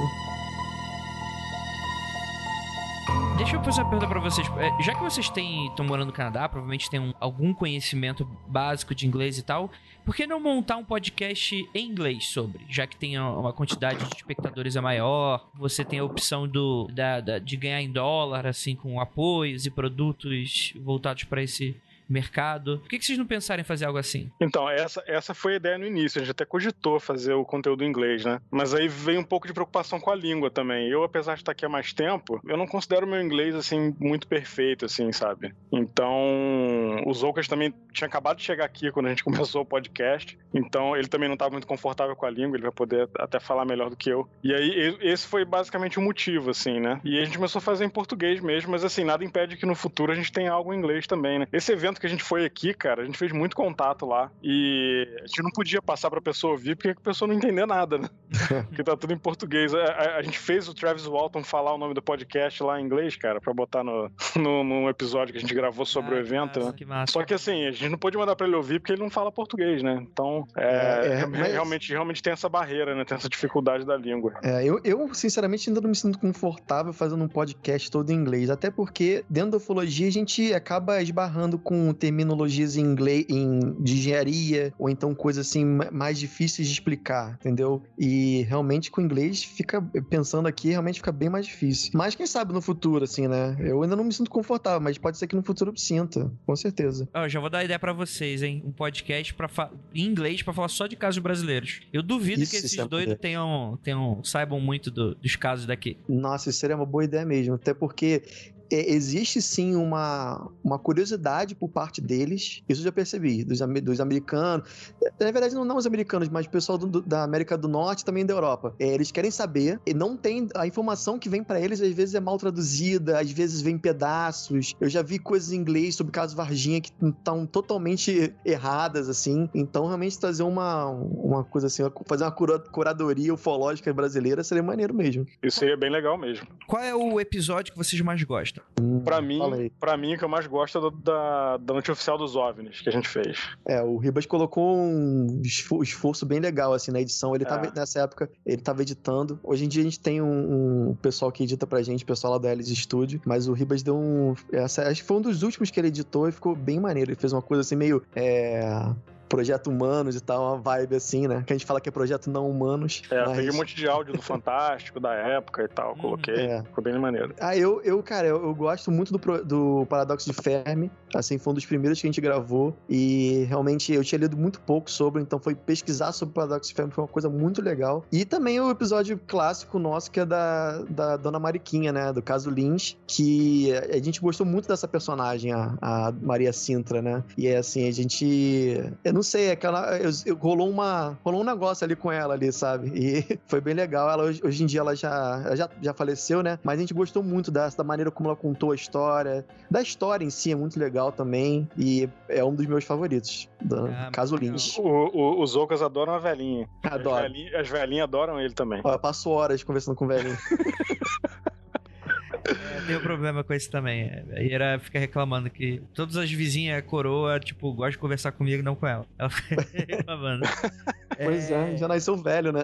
É, pois é, minha alma de 90 anos deve ajudar nisso aí. Ficou com aquela cara de fila de banco, né? Não é não, cara. É, é porque vocês são jovens, vocês têm cara de netinho. Ah, Aí elas Foi gostam, isso. entendeu? Foi isso. é. Mas é do papo que elas gostam, Rebo. O papo que é o diferencial, entendeu? É isso aí. Deixa eu fazer a pergunta pra vocês então. Qual seria um podcast que vocês falam, cara, queria muito gravar sobre isso? Tipo, o podcast dos sonhos, assim. Qual o programa que vocês sonham gravar? E, tipo assim, orçamento a qualquer, fiquem à vontade. O que que seria foda de gravar pra vocês? Ah, cara, pô, pra mim, assim, eu quero muito fazer um, um podcast, uma- um episódio, um, um tema que eu quero trazer pro nosso podcast já há algum tempo é sobre é, mecânica quântica, né? E eu queria trazer uma figura grande, assim, é, da ciência, é, sei lá, Neil deGrasse Tyson, al- alguém, tipo, muito grande, assim, seria legal. Brincar de, de John Rogan por um dia, sabe? Uma coisa assim seria bem legal. Ou então trazer, tipo, mu- bem renomados, assim, tipo Jacques Vallée e tal. É uma ideia que eu tenho, assim, mas realmente vai ter que ser em inglês. E aí eu tô pensando aqui, como é que a gente faz pra fazer um podcast em português, dublado em inglês? Como é que eu vou fazer isso? Cara, é uma Tio- das dúvidas que eu também tenho. É, só o que eu tenho a dizer pros Oucas é aproveita que você tá sonhando e pede um pônei. É. Neil deGrasse Tyson é bravo. Mas, mas ele Cara, falou que não tinha ah. orçamento aí, ó. Foi o André que falou. É, não, sem limites aí, fica à vontade. É. Não, pra mim, eu, eu queria fazer um sobre Varginha, mas, assim, muito completo, assim, com um relato de todo mundo que teve envolvido. Fazer, tipo, um mega documentário, assim, em vários episódios. Tipo uma minissérie, sabe? Não, o Ribas Esse- quer gravar lá no lugar onde as meninas viram, cheirar o mato onde o, o bicho pisou. tipo, total experiência, Sim, assim, sabe? Sim. Sim, total, totalmente. Eu vou falar que eu tava muito perto disso, mano. Aí começou a, a quarentena. que merda, cara, que deprê. Mas vai ficar legal o que eu tô produzindo aqui agora. Gente, gostei muito do papo. Muito obrigado aí por fazerem parte. Espero que fique ainda melhor a Podosfera aí com vocês. E quero fazer uma, uma última pergunta. Onde que o pessoal encontra vocês? Então, é, a gente tá assim, nas principais plataformas de podcast, Spotify, Google Play, é, e pode acessar o nosso site também, que é hangar18podcast.com.br, tem esses, esses links lá para os episódios, e nas redes sociais, no Twitter, que é arroba hangar18podcast, e no Instagram também, hangar18podcast. E pode mandar e-mail pra gente, que é hangar18podcast.gmail.com também, a gente responde, pode mandar relato pra gente também. Se você ouvir os programas, tem lá também o como que a pessoa faz para enviar relato pra gente, pode ser pelo WhatsApp ou por e-mail, enfim, estamos por aí na podosfera.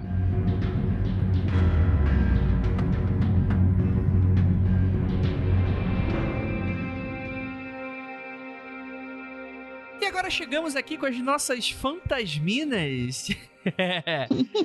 Olha aí. Estamos aqui com a Rê e a Ju. Tudo bem com vocês? Tudo e com você. Tudo bem. Olha aí, ó. Quem escuta desse jeito até parece que, né, que não estão falando e fazendo diabruras na podosfera. É, parece até que a gente é quieta, Pois mas é, a na verdade não é que não. educada. É, Quando, assim, quando a gente tá sendo apresentado, a gente tem que fingir que é educado, né? Então a gente fala, oi, devagar, com calma. Aí cinco minutos depois as pessoas veem como é que a gente realmente é. Entendi. É assim. Pois é. Faz todo sentido, faz todo sentido. Mas a, a, e a Ju, elas têm um podcast muito divertido que é Os Fantasmas Nos Divertem. E eu tenho muita inveja desse nome, que eu achei esse nome muito incrível. Juliana, Ai, obrigada. tem que ser parabenizada por isso, porque ela Muito falou, a gente, tem que obrigada. pen- a gente tem que pensar no nome aí do podcast, né? Aí do nada ela falou assim: olha, quer dizer, eu tenho um nome perfeito. Não, do nada não, porque assim, a gente trabalhava junto na época, né? O que, Uhum. graças a Deus, a gente não faz mais. Porém, Renata levantou pra ir no banheiro, e no que eu vejo ela abrindo a porta pra voltar, eu começo a gritar no meio da sala assim, Renata, eu pensei no nome. E aí foi isso. Eu achei que eu estava sendo engraçada na hora e foi. Aparentemente as pessoas concordaram comigo. É, é, é, peraí, primeiro eu concordei, né, Juliana? Eu falei, eu ri. Eu falei, nossa, esse nome é maravilhoso. É, mas que o louco a E gente aí- não discorda, né? A gente tem que sempre concordar com o doido. E aí depois Exatamente. as pessoas, nossa, achei o nome de vocês super legal e tal. E a gente, ufa, ainda bem. Olha aí. tá vendo? Não, mas eu, eu acho esse nome incrível e tal. E eu queria. Primeiro, quem são vocês? De onde vocês moram? Me dá o endereço, a conta corrente, a senha e o- os três dígitos atrás do cartão. De onde vocês estão vindo? Ligação sendo desligada. Olha, você- exatamente, assim, não tem nada na, na conta nesse momento, então... Juliana, começa você porque ordem alfabética sempre. Ai, ok. Bom, meu nome é Juliana, é, eu sou jornalista, eu acho que vai ficar repetitivo porque é praticamente parecido nosso. Eu sou jornalista, é, moro no Rio, conheci Renata na faculdade, então você vê que a história da gente já é meio antiga, né, assim. Exatamente. Acho que é isso, é conta de banco, nem sei de cabeça, então não adianta passar.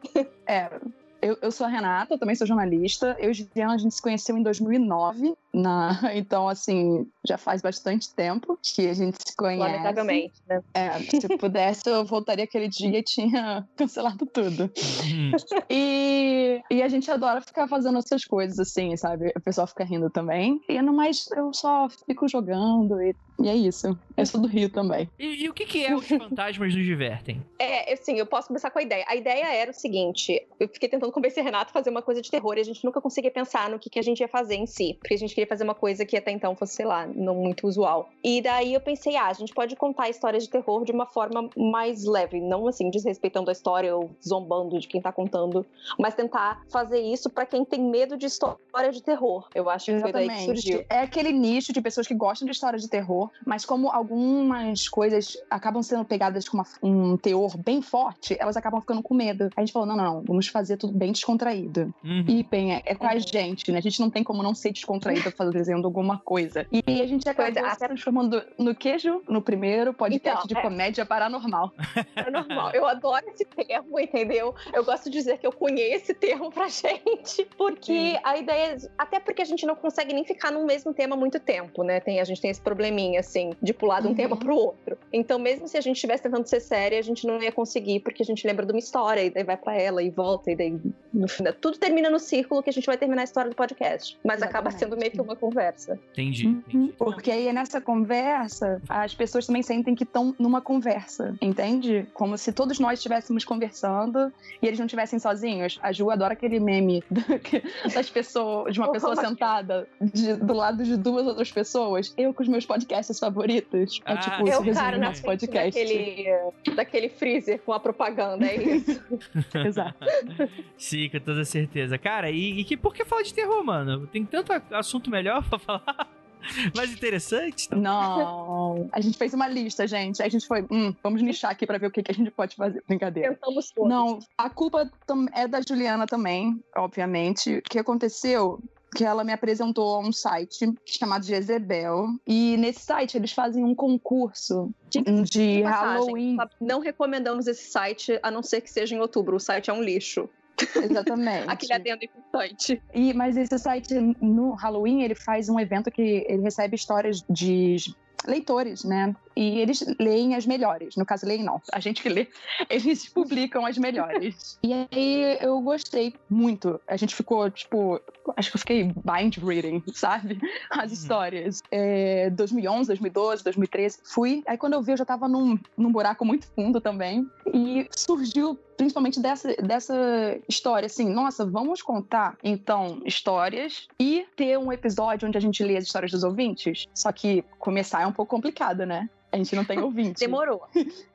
Então a gente tinha Demorou que ler um primeiro mas histórias apareceu. do, do Jezebel para o pessoal entender como é que seriam as histórias que eles, eles deviam mandar, entende? Hum, entendi. No Uhum. caso, esse Jezebel, ele era um, é um site normal que em outubro ele tem essas histórias, é isso? Esses relatos. É, é um site de, de notícia feminista, mas que, bom, tem problemas. Mas em outubro eles fazem esse concurso realmente. Eles fazem, acho que, uns oito anos, se bobear. E daí as pessoas nos comentários vão colocando as histórias dela. As histórias têm que ser verídicas, né? Tanto que eles já deletaram com- histórias que tinham ganho no passado, porque o povo desvendou que não era. E daí tem história de tudo, assim. Tem a maioria de história de fantasma, mas tem história de stalker, de perseguição, isso e aquilo.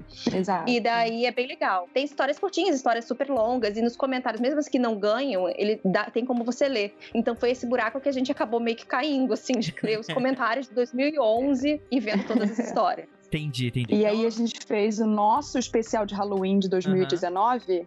Lendo as histórias de cada ano, a gente escolheu algumas histórias e fomos lendo. Uhum. é, eram episódios extras, sabe? A gente Aham. fazia os nossos episódios normais e o episódio lendo algumas histórias de Jezebel. Entendi. É um, assim, é um podcast bem curtinho, é, de, de tempo de programa e tal. Vocês têm alguma referência? Foi mais no freestyle? Ou vocês chegaram a estudar alguma coisa de como fazer? Como é que foi esse processo de, de, de produção, assim, dos primeiros episódios? Tem um, um episódio, um episódio nada, um podcast gringo que se chama Two Girls on Ghost, que é meio que a mesma coisa, duas amigas contando histórias. O nome é maravilhoso, exato. Sei. Não é, o- é consegui um nome assim pra gente, nome que eu porém. podcast. Olha, no início elas tinham problema, porque ninguém conseguia encontrar elas. Claro. Mas assim, e é meio que o mesmo estilo, assim. E daí Só que o delas é mais longo e tal, elas falam bastante. A gente já fala meio que rápido, então eu acho que se a gente fosse escrever bastante, ia demorar muito tempo, porque do jeito que a gente fala, não tem como. Só que a ideia era assim: cada uma ia, a gente escolhe um tema pra semana e cada uma escolhe a sua história. A gente só bota num Excelzinho que é pra não contar a mesma história, né? Mas aí, na hora, a gente só descobre mesmo na hora que a gente vai gravar. Uhum. Sim, pra, pra todo mundo saber e aí ter aquela surpresa e poder comentar de forma genuína Украина – É. tudo. E daí, a gente também tem os sustos dos fantasminos, que são os e-mails, e a gente tenta ler pelo menos uns quatro e-mails por no mínimo quatro e-mails por episódio, dependendo do tamanho. Mas como esse é mais curtinho, a gente geralmente deixa Uhum. na faixa de 20 minutos por aí. Entendi. Exatamente. Agora, perguntas complexas do nosso mundo complexo. Vocês não tiveram algum receio? Porque assim, quando a gente fala sobre terror, horror, sobre esse tipo de história e tal, é, a gente tá tendo que lidar com um bando de, de- dessas questões mais machistas, falando, ah, é, mulher não gosta de terror, esse tipo de coisa e tal. Vocês é, temeram sofrer algum tipo de resistência com relação a isso? Ou vocês nem pensaram em algum, em algum tipo de coisa assim? Nossa, primeiro, a gente nunca pensou nisso, né? Então, a gente não, a gente não passou pela nossa cabeça, tanto que, ó, o comentário que eu vou fazer agora, a maior parte de nossos ouvintes são mulheres. Uhum. Na- existe o 20% que são homens, de fato. mas eles são super simpáticos também, eles conversam com a gente tranquilo. E eu, eu não de tive essa preocupação. Exa- exatamente. É isso. Pois é, né? Cada um tem um problema. Né? No caso deles, são homens, mas assim. acontece, gente. A gente não escolhe com- como a gente vem. É assim. Pois é. Meu, meu namorado às vezes fala, desculpa por ser homem. Aí eu, tudo bem.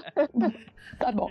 E, e isso não foi uma preocupação pra gente, porque o que acontece? Nós não queríamos falar sobre. Primeiro, que desnecessário isso, claro. Eu não suporto esse tipo de coisa. Ah, mulher não pode falar sobre isso. Tem que tirar um cadastro pra mostrar que você conhece ou gosta do assunto. Não, Aham. não acho legal. Mas a gente não ficou tão preocupada com isso, até porque a gente queria contar mais histórias. E eu sinto que quando eu paro pra pensar no gênero do terror, homens geralmente costumam falar mais sobre os filmes, eles não costumam ficar contando tantas histórias. É assim que eu percebo dentro do nicho do terror, sabe? Entendi. Então é tipo. Hum. é, fica recaído pela questão do gênero é, do, de, de filme, por exemplo, essas coisas, né? O gênero terror-horror, né? E, e aí, Exatamente. E apesar de serem histórias assustadoras, não entraria dentro desse gênero, iria pra algum outro lugar, né? É, É, exato. E aí nunca foi um questionamento nosso isso, de fato. entendi. É engraçado, você falou isso agora, eu pensei, realmente, a gente nunca nem teve essa discussão, né? Isso nunca Não. passou pela nossa cabeça, sabe? Exato.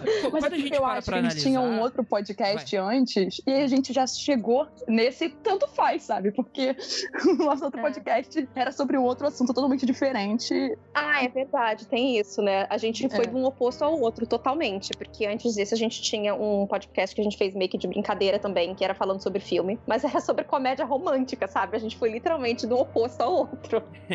Exatamente. É, e a gente até meio que parou de fazer outro porque ninguém conversava com a gente sobre isso, sabe? Daí a gente meio que Faltava perdeu calor vontade de fazer. Sim. E daí, quando a gente viu que tinha gente conversando de fato com a gente, a gente falou: nossa, que legal, a gente realmente conseguiu criar uma conversa com alguém, um diálogo, né? Exatamente.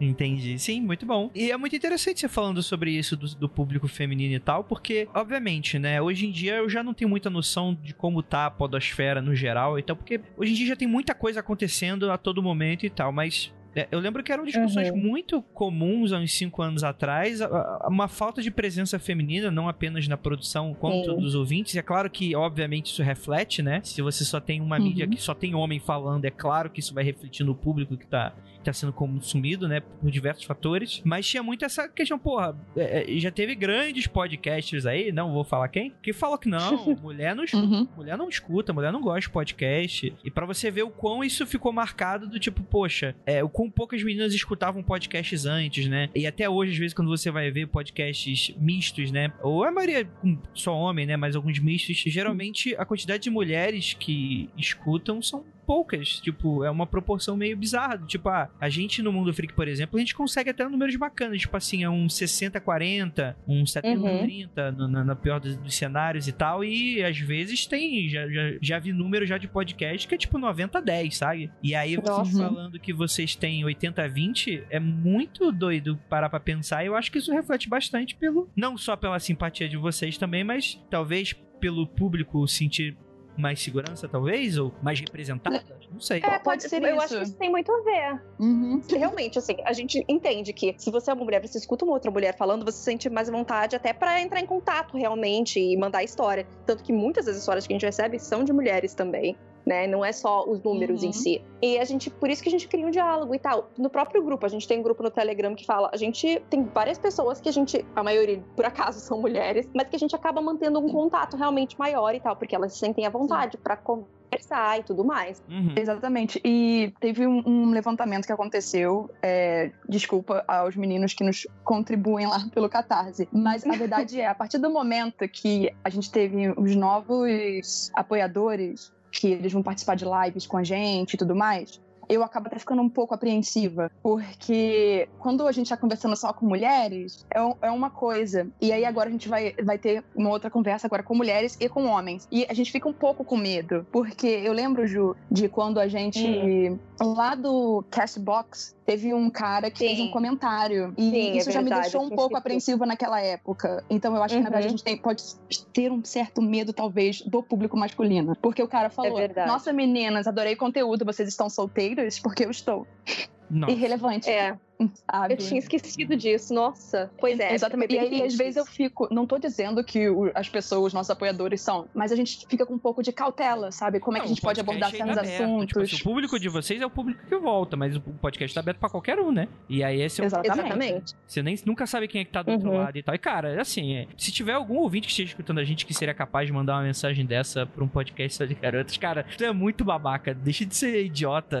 que coisa. Tu já pegou alguma. Alguém. ah, homens, vocês já pegaram alguma mulher assim, tipo, falando e aí, do nada dropando uma parada dessa? Cara, não faz nem sentido. Deixa de ser escroto. Não, Será que deixa pra assim, responder detalhe, o comentário? Ah, é, eu também tô solteira. tô Não, e nem só isso, tá? Porque eu acho que isso foi muito no início do podcast. E assim, a gente não tinha nem foto nossa em nada, entendeu? Eu, tipo, ele tá falando isso só Exatamente. porque são mulheres, literalmente. A pessoa nunca tinha visto a gente na vida. A É gente isso. tinha, acho que, tipo, uns sete episódios, sabe? E a pessoa falou isso e eu fiquei, é... não, tô me sentindo bem mal, inclusive. É. Pode parar. Também pra não ficar só falando sobre esse tipo de coisa, né? Só por questões de gênero e tal, eu acho que vocês fazem um trabalho incrível, assim, principalmente porque vocês trazem um ar muito é, é, jovial pra podosfera de terror, porque é muito diferente. Porque geralmente, quem. Ah, vamos falar de terror. São esses caras meio mongo Uhum. igual eu, que gosta de assistir um filme e gosta de levar um insulto, essas coisas e tal. E vocês trazem Aham. os, os temas com uma leveza. Muito interessante. E é isso que eu fico. Às vezes eu fico escutando, vocês poderiam estar falando de qualquer coisa, mas nossa, aqui, essas garotas elas são muito simpáticas, assim. E, obviamente, quando você coloca a questão do terror, é muito legal. Porque você dá um Uhum. pouco dessa, dessa quebra, assim. Fala, poxa, pessoas simpáticas e super fofas falando e com temas super,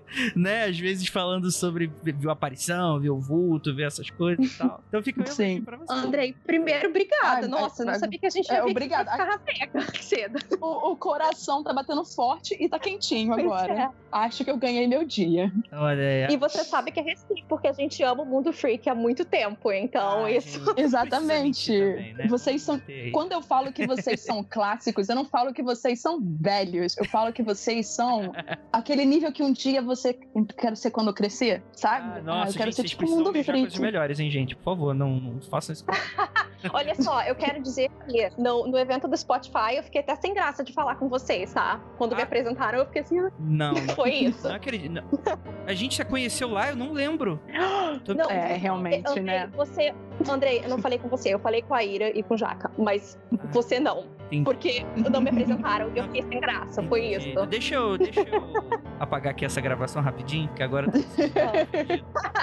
gente, pelo amor de Deus, vocês querem me chatear de verdade e a gente ficar com vergonha de falar com. Eu sou grosso e mal educado? Sou, mas isso não é motivo também, né, gente? Ah, Não, eu fico tá sem graça vendo? de falar Andrei é docinho. Mas Para. Não faça isso. Eu tenho que ficar com o meu olhar carrancudo, porque acho que eu sou do bem e eu sou claramente do mal. Eu tento falar isso pras pessoas. tá certíssimo. Mas, gente, Tá, tá. Correto. Pra, pra gente voltar aqui a falar do projeto de vocês e tal. Onde vocês se imaginam Uhum. daqui a cinco anos no futuro? Nossa. Peraí, isso é tipo, me sentindo uma entrevista de emprego. Entrevista de agora. emprego. Renata, de onde É. você se imagina a gente cinco anos? Daqui a cinco anos, eu imagino que. Bem, eu não. Eu nunca parei pra pensar no podcast a longo prazo de cinco anos. Eu penso, por exemplo, ano que vem. Cinco anos eu nunca tinha parado pra pensar. Então, assim, eu espero que pelo menos o, o podcast esteja bem mais, bem mais bem sucedido do que hoje em dia, com a gente fazendo até uns outros episódios diferenciados e dando mais oportunidades a outras pessoas, inclusive, através do nosso podcast. Eu espero que a gente, através do que a gente faz, a gente possa atingir pessoas de uma forma positiva e mudar a vida de outras. É, acho que é isso. Sim, e eu também, eu também espero que, assim, que as pessoas que escutem a gente continuem, que a gente continue conseguindo ter esse contato todo que a gente de fato tem, sabe? Que a gente consiga continuar parando o tempo por dia para poder responder e-mail, para conversar, para bater papo e tudo isso. Porque isso também é muito Exatamente. importante. Eu sei que a gente vive numa vida Porque- muito corrida e assim, a gente não sabe de onde a gente vai estar daqui a cinco anos, mas espero que eu consiga ainda ter tempo para focar em responder cada e-mail. Renata responder cada Exatamente. tweet, entendeu? Porque eu e o Ju, a gente conversa muito sobre como é importante nós nos humanizarmos sempre perante os nossos ouvintes. Muitas Uhum. pessoas ficam com estrelismo e assim, tipo assim, gente, calma aí, que não tem pra isso. E sentir que. Sim, nós somos acessíveis mesmo, sabe? Nós conversamos com vocês, a gente interage com vocês, porque vocês é que fazem o nosso podcast. Se vocês não estivessem conversando com a gente, a gente não estaria fazendo ele. Isso é verdade. A gente quase parou o podcast. E se não fosse pelos ouvintes Uhum. conversarem com a gente, a gente não estaria aqui conversando com você agora. Pois é, exatamente. Entendi. Vamos ver se Ano daqui a cinco passado, a anos gente esse faz- discurso continua. Você fala com o meu assessor daqui a cinco anos. Não, hoje em dia ouvinte não consegue nem falar comigo mais, é só assessor. Hoje em dia eu não quero nem saber. Certíssimo. Gente, um episódio favorito que vocês já gravaram. Olha, eu, eu tem amo um episódio do Elevadores. É isso que eu ia falar também. Exatamente isso. Eu não achei que essa fosse ser sua, sua resposta. Foi assim, um episódio super aleatório, não foi? Foi, foi um episódio aleatório. Falou, vamos falar sobre elevadores. Vamos. A Ju falou sobre frio. o mítico ritual do elevador. E eu falei sobre o elevador vermelho da Tailândia. E eu aprendi muito sobre a história da Tailândia quando eu tava fazendo esse episódio. Então eu, eu amei fazer ele. Então, óbvio que eu nunca vou esquecer ele. É, eu gostei desse porque depois a gente recebeu até e-mail de ouvinte que fez o, ritual do elevador. Mesmo a gente falando pra ninguém fazer isso, obviamente. Então a gente vê que de fato tinha gente ouvindo e, e se interessando por isso. né? Foi esse também que a sua tia deu um susto na gente, Renata? Foi nesse? Não lembro.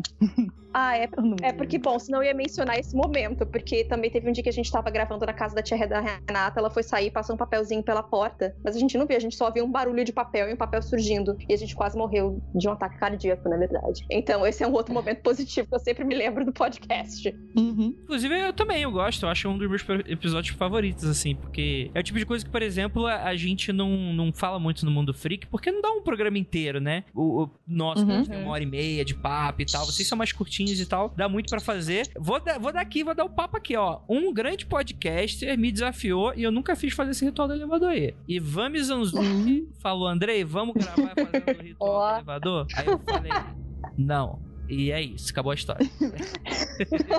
Muito bom. Eu Ah. sempre falo, entendeu? Não recomendamos que ninguém faça, mas se fizer, por favor, manda e-mail, porque eu quero saber como é que foi. É só isso. Exatamente. Não façam. Mas já que você decidiu fazer, conta. deixa, deixa o seu seguro de vida a postos, né?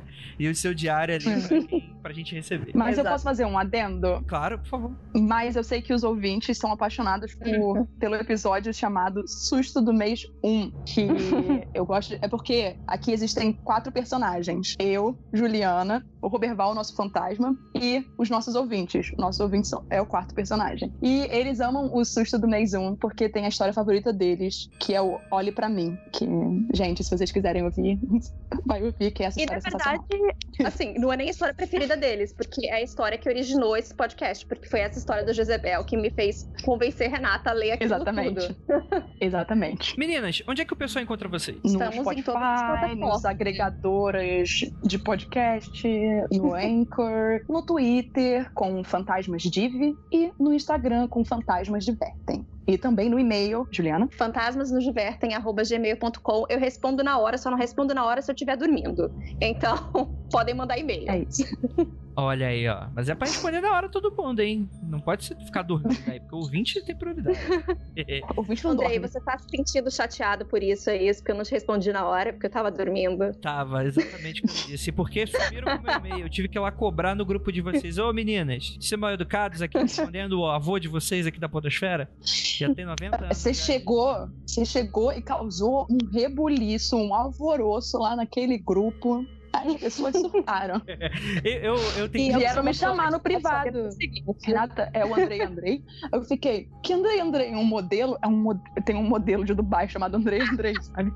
Aí eu falei, quê? Aí eu assim, que entrou lá no grupo. Aí tá escrito lá, Andrei Fernandes. Aí, Ih, não, sim, é ele mesmo, não o modelo. É, né, nem modelo de voz eu faço, infelizmente minha voz é muito feia. Mas é.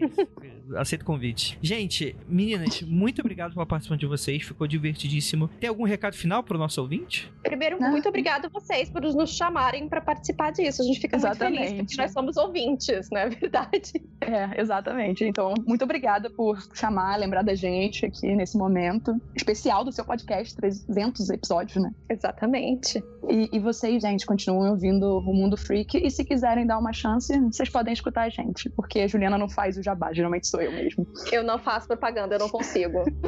Lembrando que é Os Fantasmas Nos Divertem, não é o filme, aquele filme lá, do, do Beetlejuice. Queria ganhar o dinheiro que o Tim Burton ganhou, mas não tá rolando. Então, Vocês são jornalistas que decidiram virar podcaster. Dinheiro não é a prioridade de vocês para. pois é. Exatamente. Dá pra perceber que não é. Entende? É, eu como designer gráfico que virou podcaster, estamos no mesmo barco. Pois- Nossa, gente, é. Ai, é gente, a gente é pobre, mas é feliz, entendeu? É isso que importa. Olha aí. É.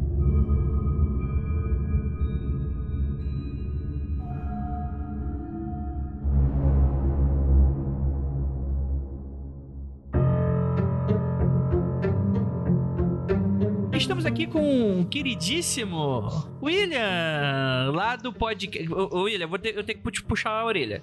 Porque é Certo. muito difícil achar o teu podcast no Google, cara. Pô, No Google, é- Coloca pe- é, pesadelos, pelas, pesadelos 5, é isso? é, então, é Pesadelo 5 no Instagram, né, mano? No Google, na minha, no meu e-mail tá Pesadelo 78. É muito difícil, né, cara? É, ti- tinham outro- outras quatro pessoas tendo pesadelos na hora e você só pôde criar o pesadelo 5. Exatamente. Muita gente tem pesadelo, né, cara? Não é possível. Cara, eu já fico assim, eu já acho muito interessante que sua voz é meio irreconhecível quando tá no, no projeto e quando você tá conversando aqui comigo. Nem sei se é você mesmo. Claro. É, então, na real eu tenho uma voz de tipo 12 anos, né? Então eu tenho que modular minha voz na hora do podcast, porque senão ninguém, ninguém ia ter medo da minha voz, né?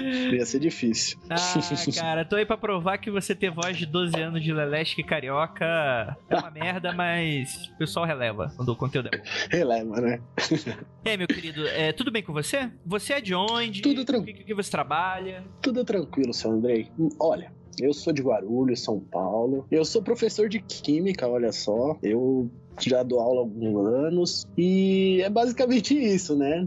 Eu sou professor e no meu tempo livre eu, eu escrevo muito, né? Eu tive um trabalho muito ocioso, uma parte da minha vida que eu tinha muito tempo livre e aí eu aproveitava pra escrever, né? Sim, muito bom. O que já me faz a primeira pergunta, porque assim, o seu podcast, eles são audiodramas, certo? Audiodramas, isso. Isso. E eu dei uma escutada nos últimos, inclusive, gostaria muito de elogiar, porque trabalhar com isso aqui no, no Brasil é muito complicado, né? É difícil, cara. Inclusive, teve, teve um dia que né, uma pessoa me mencionou no Twitter falando: Ah, André, por que, que você acha que não, não, não tem tanto audiodrama assim? Tipo, ele era a pessoa que me mencionou, né? Era ela bastante Sim. fã e tal. E, e meio que, ah, meio que essa cobrança sutil, assim, porque a gente lançou o relato oficial de resgate e, aí, não, não, não teve muito mais coisa, né? E aí Sim. foi que eu respondi pra ela, mano, tipo, não, não, aqui no Brasil a, a gente não tem muito investimento. Então, assim, mesmo a gente que tá, tipo, há oito anos de estrada, não é assim, mano. A gente, se a gente for levar aí a, a quantidade de dinheiro que a gente gastou naquele projeto, que é, foi um projeto que a gente levou tudo nos conformes e tal. Não é como você que Sim.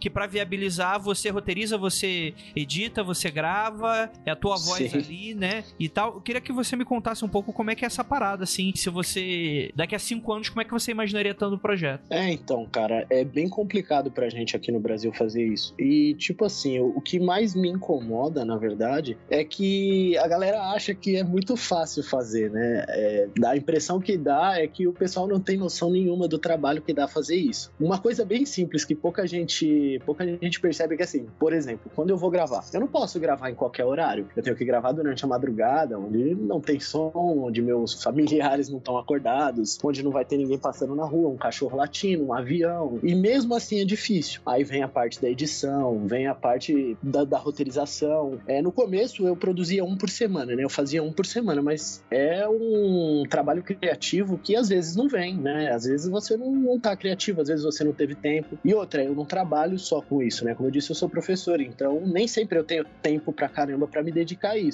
Eu tinha muitos contos escritos que eu já escrevia desde quando eu era mais jovem, né? Então foi mais fácil, mas depois de um tempo que eu tive que produzir, tipo, eu produzia naquela semana pra postar naquela semana mesmo. Era complicado, porque às vezes a ideia não vinha e o pessoal acha que é muito fácil, muito fácil. Olha, na verdade, é, eu acho que se você não entrar nessa porque você gosta, né? Pra mim é um hobby. Se você não entrar nessa porque você gosta, porque é uma coisa que te agrada, você não fica, né? Eu nunca, eu não tive patrocínio, não tenho patrocínio, nunca, nunca tive e assim, o único, eu fui chamado pra um evento de Halloween aqui em Guarulhos mesmo. E no evento de Halloween, é, eu não fui pago nem nada, eles só divulgaram. Eu, eu estive lá, fiz uma presença, conversei um pouco, soltei um, um conto lá no meio do, do evento e tal. E mesmo assim, né, é pouco o que a gente tem, né? Até a, pra gente conseguir visibilidade é difícil, né? Por exemplo, você vai fazer uma página no Instagram. É, é muito difícil. O nosso nicho já é muito separado, né? Pouca gente gosta de terror e pouca gente conhece podcast hoje em dia, né? Agora que tá aumentando e tudo mais, principalmente com a pandemia e tudo mais que veio, aumentou um pouco a galera procurar esse tipo de entretenimento, mas não é uma coisa tão comum, não é todo mundo que escuta podcast, né? Então,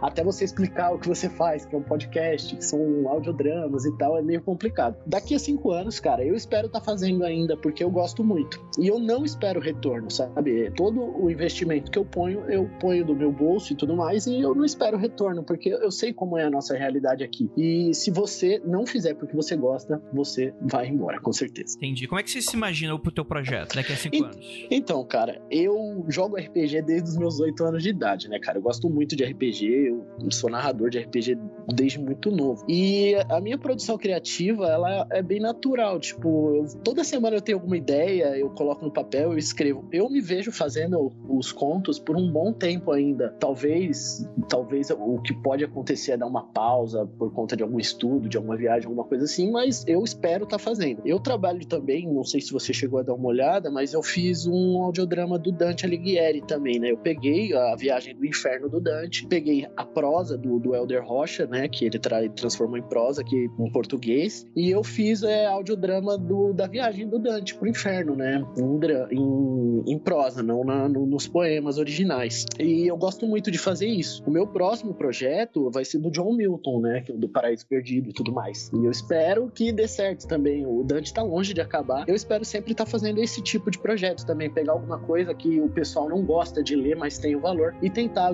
dramatizar. Talvez uma coisa do Tolkien, não sei. Uhum. Cara, isso é muito legal, né? Porque isso meio que. A gente sabe que tem muita gente que ou não gosta de leitura, ou então não tem como comprar um livro. E é claro, obviamente, que eu- você não tá pirateando nada, né? Tipo, Sim, o, Dan- o, Dante não vai aparecer pra cobrar royalties sobre isso. não vai, não vai. Mas, por Até o Elder, ele abriu a licença e tal. Sim, sim. Mas, por exemplo, eu tava. Eu tava. eu Já escutei muita coisa do Poe, por exemplo, que já é, já tá em domínio público. Sim. Então, tipo assim, é uma literatura clássica e, tipo assim, você precisa ter também um pouquinho de. Tipo assim, pra mim, que eu sou escritor, por exemplo, é importante eu sentar a bunda na cadeira e ler. Mas tem gente que não consegue ter o saco da parada, né, mano? Então, Exatamente. E às vezes, assim, vamos supor, uma pessoa que trabalha, estuda, não tem tempo pra ler esse tipo de coisa. E talvez ouvindo no ônibus, indo pro trabalho, voltando, facilita, né, esse trabalho. Sim, com toda certeza, com toda certeza. Cara, gostei muito daquele episódio lá do exorcismo, do, do exorcista, porque tem, deu aquela pegada meio Constantine da coisa toda. E eu Sim. vejo que você, você é, flutua bastante por vários tipos de temática, né? Qual é a sua temática Hum. preferida quando você aborda nos audiodramas? Cara, minha temática favorita nos audiodramas é que, assim, o nome do podcast Pesadelos não é à toa, né? Eu, desde muito novo, eu tinha muito pesadelo, eu era muito bundão, Andrei. Muito bundão. Pra filme, pra tudo. Eu tinha muito pesadelo quando era criança. E aí, alguns desses pesadelos eu meio que transformei em conto. Obviamente que eu dei uma boa mudada, né? Porque nos nossos sonhos as coisas acontecem meio que caoticamente. Mas muito dos contos são frutos de pesadelos que eu tive. Então acaba que eu me baseio muito nisso. E eu tinha muito pesadelo com gente possuída. Tinha muito, muito mesmo. É verdade, cara. Eu, nossa, cara, só de lembrar já me dá medo. Mas enfim, eu tinha muito pesadelo e aí eu comecei a. Depois que eu fiquei mais velho e tal, perdi um pouco o medo, eu comecei a, a escrever, né? A, a, fazer. Então eu me baseio bastante nos pesadelos que eu tive. Inclusive, eu abro pro público também. Se quiser me mandar algum pesadelo complicado que teve e tal, pra gente tentar audio dramatizar, talvez transformar num conto, tá lá no meu e-mail aberto também pra galera mandar. Tanto que teve um ouvinte, o Giovanni, que ele mandou pra gente também. A gente colocou em um dos contos o pesadelo dele lá, que tinha uma menininha que, que, que aparecia sempre e tal. Aí a gente dá um jeito de colocar. Eu me baseio bastante nos meus pesadelos, mas minha temática favorita mesmo é sempre demônio, né? Como diria o nosso amigo Rafael, né? É o demônio. e são temáticas muito pesadas, né? Pra quem escreve de madrugada. Você tem medo, não? Então, cara, hoje em dia não tenho mais, mas eu já tive muito, cara. Eu já tive muito medo mesmo. Hoje em dia nem tanto. Hoje em dia eu leio de madrugada, coloco trilha sonora para ouvir meus contos, meu Lovecraft, meu Alan Poe, e tranquilo, não fico com medo, não. Entendi, entendi, entendi. Cara, qual é o teu episódio favorito, assim? Que você. Um episódio favorito teu e um episódio que você recomendaria para um ouvinte que vai te escutar agora? Certo, ó. Pra quem vai começar, eu acho que o Senhor Coelho é o mais legal. É, ele vai dar uma temática bacana, vai mostrar bacana bem como que é o podcast e tal. Mas o meu favorito mesmo agora tem sido o The Vírus, porque eu soltei ele no dia 20 de dezembro de 2019. E esse podcast que eu fiz é sobre um vírus que começa a circular na, na Terra, né? E começa a transformar as pessoas em zumbis. Só que é, esse, esse episódio eu soltei 10 dias antes de começar o corona, né? E isso foi bem curioso, porque é um tipo de influenza que se misturou com o sarampo lá na minha história, né? Que eu coloquei. E foi isso. E, tipo, 10 dias depois começou todo o inferno que tá agora. E isso foi, tipo, eu fiquei meio, caramba, meu, o que aconteceu? então, esse, esse também é um dos meus favoritos agora, pelo, pelo que aconteceu e pelo, pelo todo o cenário Nossa, que a gente tá mas você vivendo. já tinha em dezembro já telegrafado essa parada? Sim, cara, acredita nisso? Dia 20 de dezembro eu soltei sobre um vírus que já tava circulando entre nós, tava transformando as pessoas em zumbis e era um tipo de gripe também. E aí foi isso, né? Eu fiquei até meio em choque depois, mas aconteceu. Nossa senhora, mano. Que muito, muito doido, muito É. doido, muito doido. Eu, eu, eu Doido, cheguei né? a escutar ele. é, tanto que pra mim é surpreendente você estar falando isso, porque, por exemplo, eu eu não vou falar do- muito do final do conto e tal, mas que vai- Uhum. você vai levando um pouco do, do que, que a, a pessoa que tá lá no fim do mundo tá fazendo, etc e tal. E no final, ele. Aquela explicação do porquê de vírus, eu falo, mano, Sim. eu não olhei pra data. Então, pra mim, tipo assim, foi feito agora, em fevereiro, em maio. Porque casa Sim, muito, cara. né? Eu não escutei a data, então pra mim tá realmente sendo muito surpreendente que tu fez em dezembro mesmo. É, Mas tá então, de cara, prova, né? Porque tá lá a data, né? Tá lá, tá a data lá, dia 20 de dezembro. E se a gente for parar pra analisar, né, o tempo pra gente começar a manifestar sintomas gera uns 10 dias aí, né? Então, dia 20 de dezembro pra a chegar até dia 31 de dezembro, que foi o dia que, que a China, né, divulgou o corona e tudo mais, dá exatamente 11 dias aí, mais ou menos. Ou seja, no dia que eu soltei, provavelmente o chinês pegou. Olha aí, ó. Virou uma tupa o teu, teu, teu relato aí. Você viu, cara? Cara, quanto tempo você demora pra escrever um, um conto que vai ser narrado? Então, cara, olha, é, é meio esquisito isso, porque assim, os meus contos, eles são bem daquele formato do Alan Poe, né? Uhum. Que, tipo, vai ter uma sacada no final, vai ter alguma coisa, uma revelação, né? Eu sempre deixo o final em aberto, mas tem uma, uma, uma revelação, não é um Stephen King que eu vou destilando, né? Aquele negócio durante todo o processo. Na verdade, eu uso os personagens mais como muletas pra contar a história, eu não desenvolvo muitos personagens e tal, então eu acabo que sempre vai ter uma sacadinha no final. Então, quando eu tenho essa sacadinha na minha cabeça, eu escrevo em tipo, sei lá, uns 40 minutos, uma hora no máximo. Porque, na verdade, eu quero contar a história. Então eu uso muita muleta, sabe? Eu coloco coisas que são pontuais, tipo um Harry Potter. Um feitiço muito pontual pra explicar uma coisa muito específica que acontece ali naquele, naquele momento, sabe? Então, pra mim é mais fácil. Quando, quando eu já tenho a sacada na cabeça, eu vou escrever. Que nem o último conto que eu escrevi, que é o Não Brinque com Lendas, eu tava assistindo Kong, a Ilha da Caveira, e aí eu tive uma sacada assistindo o filme, vi uma cena, tive uma sacada, falei, é isso, dei pausa e escrevi. Escrevi. Não, acho que uns 40 minutos, cara. Entendi. Cara, muito bacana, muito bacana. É, onde é que o pessoal te encontra? Cara, ó, tem a página do, do Twitter,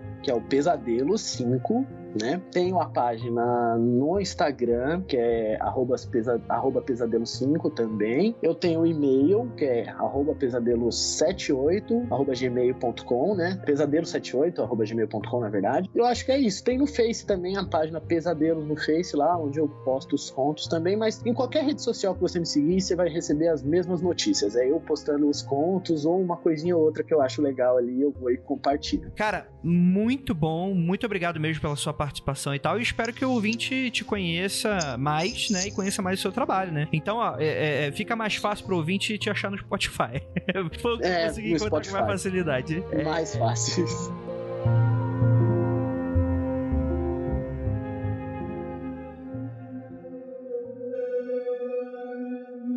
E estamos aqui com o Euler do Necronome Conversa. Podcast que eu errei o nome quando eu te convidei pra gente falar lá do filme lá do Lovecraft, né? Necroconversa. Inclusive, eu acho até melhor. Se bem que necro... co- co- Fica, fica ruim, fica ruim. Necronome Conversa acho que é melhor agora. É, foi engraçado que na, na gravação lá do, da Corcão do Espaço eu falei, vou corrigir, e aí eu, ah, deixa pra corrigir no final do, do episódio, vai. Me fala quem é você, pra quem não te conhece, e fala, enfim, sobre o seu projeto. Eu sou o Wilder Félix, né? Originalmente eu sou um cientista social, né? Já fui professor do estado de São Paulo. Tô nesse mundo de podcasts aí desde 2015, 2016, né? Comecei um, um- nessa época um programa chamado Nono Mundo, que era pra falar de quadrinhos, né? Mas por N motivos, a gente, eu, eu né, não conseguia editar com, com tanta frequência, a gente não conseguia gravar com tanta frequência, a gente parou, né? E aí eu fiquei uns, uns dois anos sem gravar, sem fazer nada, só escrevendo por aí pela internet. Em 2018 eu voltei, né, com o Necronome Conversa. E sobre o que é esse projeto? Então, o Necronome Conversa, ele. Eu, eu sempre adorei filmes de terror, sempre adorei obras de terror, assim, né? Eu- Eu sempre brinco que uma das minhas poucas lembranças que eu tenho, assim, da minha infância é quando eu tava em casa, assim, quando moleque, e de repente passava o comercial do SBT que ia passar o brinquedo assassino e eu saía correndo a- a- pela casa inteira e ficava correndo até o, o comercial acabar, assim, né? E isso acabou marcando muito em mim, né? Essa, e- esse, essa ideia de filmes de terror, né? Ele acabou marcando muito em mim. E eu cresci assistindo, né? Perdi o medo e cresci assistindo filmes de terror. E aí, quando foi em 2018, né? Eu já até falei isso, acho que até comentei com você já. Não sei se foi em 2018 mesmo, foi no final de 2017, que o Mundo Freak ele fez um, um podcast, um episódio sobre o It, né? E isso pra mim foi um gatilho pra mim criar, né? Um podcast sobre terror, que eu falei, pô, eu gosto de terror, eu entendo sobre terror, eu vou fazer um, um podcast sobre terror, né? E aí, na época, eu criei, né? Eu criei através de um portal, consegui manter uma periodicidade com isso, consegui crescer com isso, né? Dentro do, do, do, do- do terror mesmo, conhecer mais pessoas e, e tô aí hoje, né? Hoje o Necronome Conversa tem um site próprio, tem um, um, um feed próprio, tem é, dois podcasts, né? Saindo no, no Necronome Conversa, que é o meu, que é o Necronome Conversa mesmo, e o The Witching Hour, que é um podcast da Michelle e da Jéssica, que falam sobre filmes de terror dirigido por mulheres. Você chegou a pensar que fosse ser chamado por Mundo Freak, mesmo a gente se conhecendo tão pouco tempo? Cara, não. eu, eu, eu já tinha conversado alguma uma vez ou outra com a Ira, assim, né? Mas eu não esperava que eu fosse ser chamado. Até porque a gente brinca, né, com aquela imagem de um cara, de um, de um moleque sentado conversando com a parede, com, com, os, com, com cartaz, assim. Eu sempre brincava que era isso, que é- essa era a minha relação com os podcasts, né? E aí ser chamado pelo Mundo Freak pra mim foi uma coisa muito importante. Até pela relação que eu tinha como ouvinte de vocês, né? E pra mim foi tipo um, um sinalizador de que foi que eu tava indo pelo caminho certo, da- das decisões que eu tomei e de tudo que eu tava produzindo. Cara, muito legal. E assim, você fala bastante sobre cinema e tal. O que, que você diria que é o seu diferencial pra falar sobre esses filmes? Cara, eu sempre falo que eu sou uma pessoa que gosta muito de estudar, assim. Eu gosto de, de, de estudar sobre tudo. É, é, agora eu tô numa fase que eu tô estudando muito sobre cinema. Então, nesses quatro meses, assim, que a gente tá um pouco parado, eu li, tipo, seis livros sobre cinema, né? Além de estar organizando livros sobre os melhores filmes de terror da década de 80, né? Que a Ira queria até estar participando. Então, eu sou uma pessoa que gosta muito de estudar sobre o assunto, né? E quando eu gosto muito de estudar, eu quero falar sobre esse assunto. Então, foi isso que me fez querer fazer o, podcast. Muito bom. Como é que você imagina o projeto daqui a cinco anos? Eu imagino ele crescendo um pouco mais, né? É, eu, eu, eu almejo que ele cresça um pouco mais. Eu quero criar outras coisas nele também. Eu, eu tenho uma ideia de fazer um projeto de um documentário em forma de áudio sobre história do cinema de horror, né? Daqui a um tempo eu tô pretendendo também fazer alguns cursos sobre cinema de horror por lá, sobre horror em geral por lá. Então a minha ideia é daqui para frente dar uma crescida, né? Melhorar também a, a, as qualidades, né? Tanto da edição quanto de dos programas mesmo. Eu, eu acho que, ela, que eles estão bons, mas nada que não dê pra melhorar, né? Então a minha ideia é só melhorar mesmo. Entendi. O projeto nasceu quando? Ele nasceu em outubro de 2018, né? Ele foi mais ou menos até dezembro. Aí, se eu não me engano, no episódio 5 ou 6, né? Se eu não me engano, eu acho que foi o Babadook ou da, do Exorcismo de Emily Rose. E aí entrou o João, né? Que ele tá até hoje. E eu comecei lá, né? E ano passado eu fiz uma temporada maior de 30 episódios. Qual que você considera ser as suas inspirações? Cara, eu, eu, acho foda, né, da, da, forma que você leva o, o mundo freak, eu acho bem interessante. Eu, tanto o, o, o, nível do profissionalismo, assim, né, mesmo que faça é, brincadeiras e tal, eu acho que, que tem uma seriedade, eu acho interessante. É óbvio, né, que o, a produção que o, que o Ivan Mizanzuki faz com o Projeto Humanos, eu acho sensacional, né, tanto é que a ideia do, do, do meu podcast mais documental sobre horror, ele saiu né, pensando na, mais ou menos naquele estilo, né, é, e se pensar um podcast de fora, tem um Pós-Mortem. Eu não sou muito bom em inglês, mas eu escuto Pós-Mortem, que é um podcast da Fangor, que é uma revista de terror que tem lá fora, né? E, e eu acho que são esses, assim, os caminhos que eu uso como inspiração. Qual o teu episódio favorito que você já fez até hoje? Do Necronome Conversa foi o Horror é Político. Eu acho que ele... Acho que eu consegui falar tudo que eu queria falar sobre isso, né? Porque eu tô sempre enchendo o saco da, da internet de que tudo no mundo é, é político, né? E que o cinema ele é político. E no Horror é Político eu consegui trazer uma galera que tem doutorado, que de pesquisa é, bem fundo né, na área, e pra gente fazer um debate sobre como o cinema de horror ele consegue ser político, né? E aí a gente discutiu sobre como questão de representatividade são questões políticas, né? São como, como questão de da mulher, assim, dentro do filme de terror são políticos, são questões políticas e necessárias, né, nos dias de hoje, né? Eu acho que foi um, um episódio que me deu orgulho, assim, depois de ter feito. Muito bacana. Um episódio que você sempre sonhou em gravar? Cara, eu gosto muito de cinema de horror nacional, então eu tenho muita vontade de gravar uma entrevista com a Gabriela Amaral Almeida ou com o Denison Ramalho, que é o do Morto Não Fala, que são dois, dois cineastas que eu gosto bastante, assim. Eu, ter, ter, eu tenho muita vontade de gravar uma entrevista com eles. E se fosse internacional, quem você chamaria? Se você tivesse como? Cara, Stephen King, né? é, todos os episódios do Decolando Conversa a gente fala sobre o Stephen King, então se, se fosse de fora, o Stephen King ou o Mike Flanagan, porque eu acho que ele vem fazendo um trabalho bem interessante no terror aí. E o que, que você tá planejando aí pro futuro? Tô começando a, a, a, ver as entrevistas que eu vou fazer, né? De fazer um, um meio com um documentário mesmo sobre a história do, do, do, cinema de horror, desde lá, né? Do, do início do cinema, lá no, com, com o Méliès, com a Alice Guy Blaché, né? E vim até agora, essa é uma ideia de pegar um, um, umas pessoas para entrevistar e fazer meio com um documentário mesmo sobre isso, né? Essa, essa seria uma primeira temporada, para isso a gente precisa conseguir atingir a meta no Padrim, né? Para mim conseguir fazer isso. E depois eu pretendo fazer para o cinema de horror nacional, né? Quem sabe talvez pensar em um documentário mesmo. É, é uma coisa que eu, que eu almejo, que eu penso assim fazer. Além de, de pensar em outros livros, né? Porque é, a gente está organizando esse, né? Do, sobre os melhores filmes de terror. Eu tô pensando, é, eu já comecei a organizar uma revista do Necronome Conversa que vai sair também. É, até o final do ano ela sai. Por enquanto a ideia é ela sair digital, mas talvez eu vou tentar conversar com algumas editoras para ver se a gente consegue fazer ela fisicamente. Mas a ideia é expandir né, o, nosso, o nosso alcance aí com várias mídias. Cara, isso é interessante, é raro acontecer, né? Tipo, Sim. O contrário, né? Tipo, uma revista que acabou forma um podcast, ou site, ou um YouTube, coisas assim, né? Sim.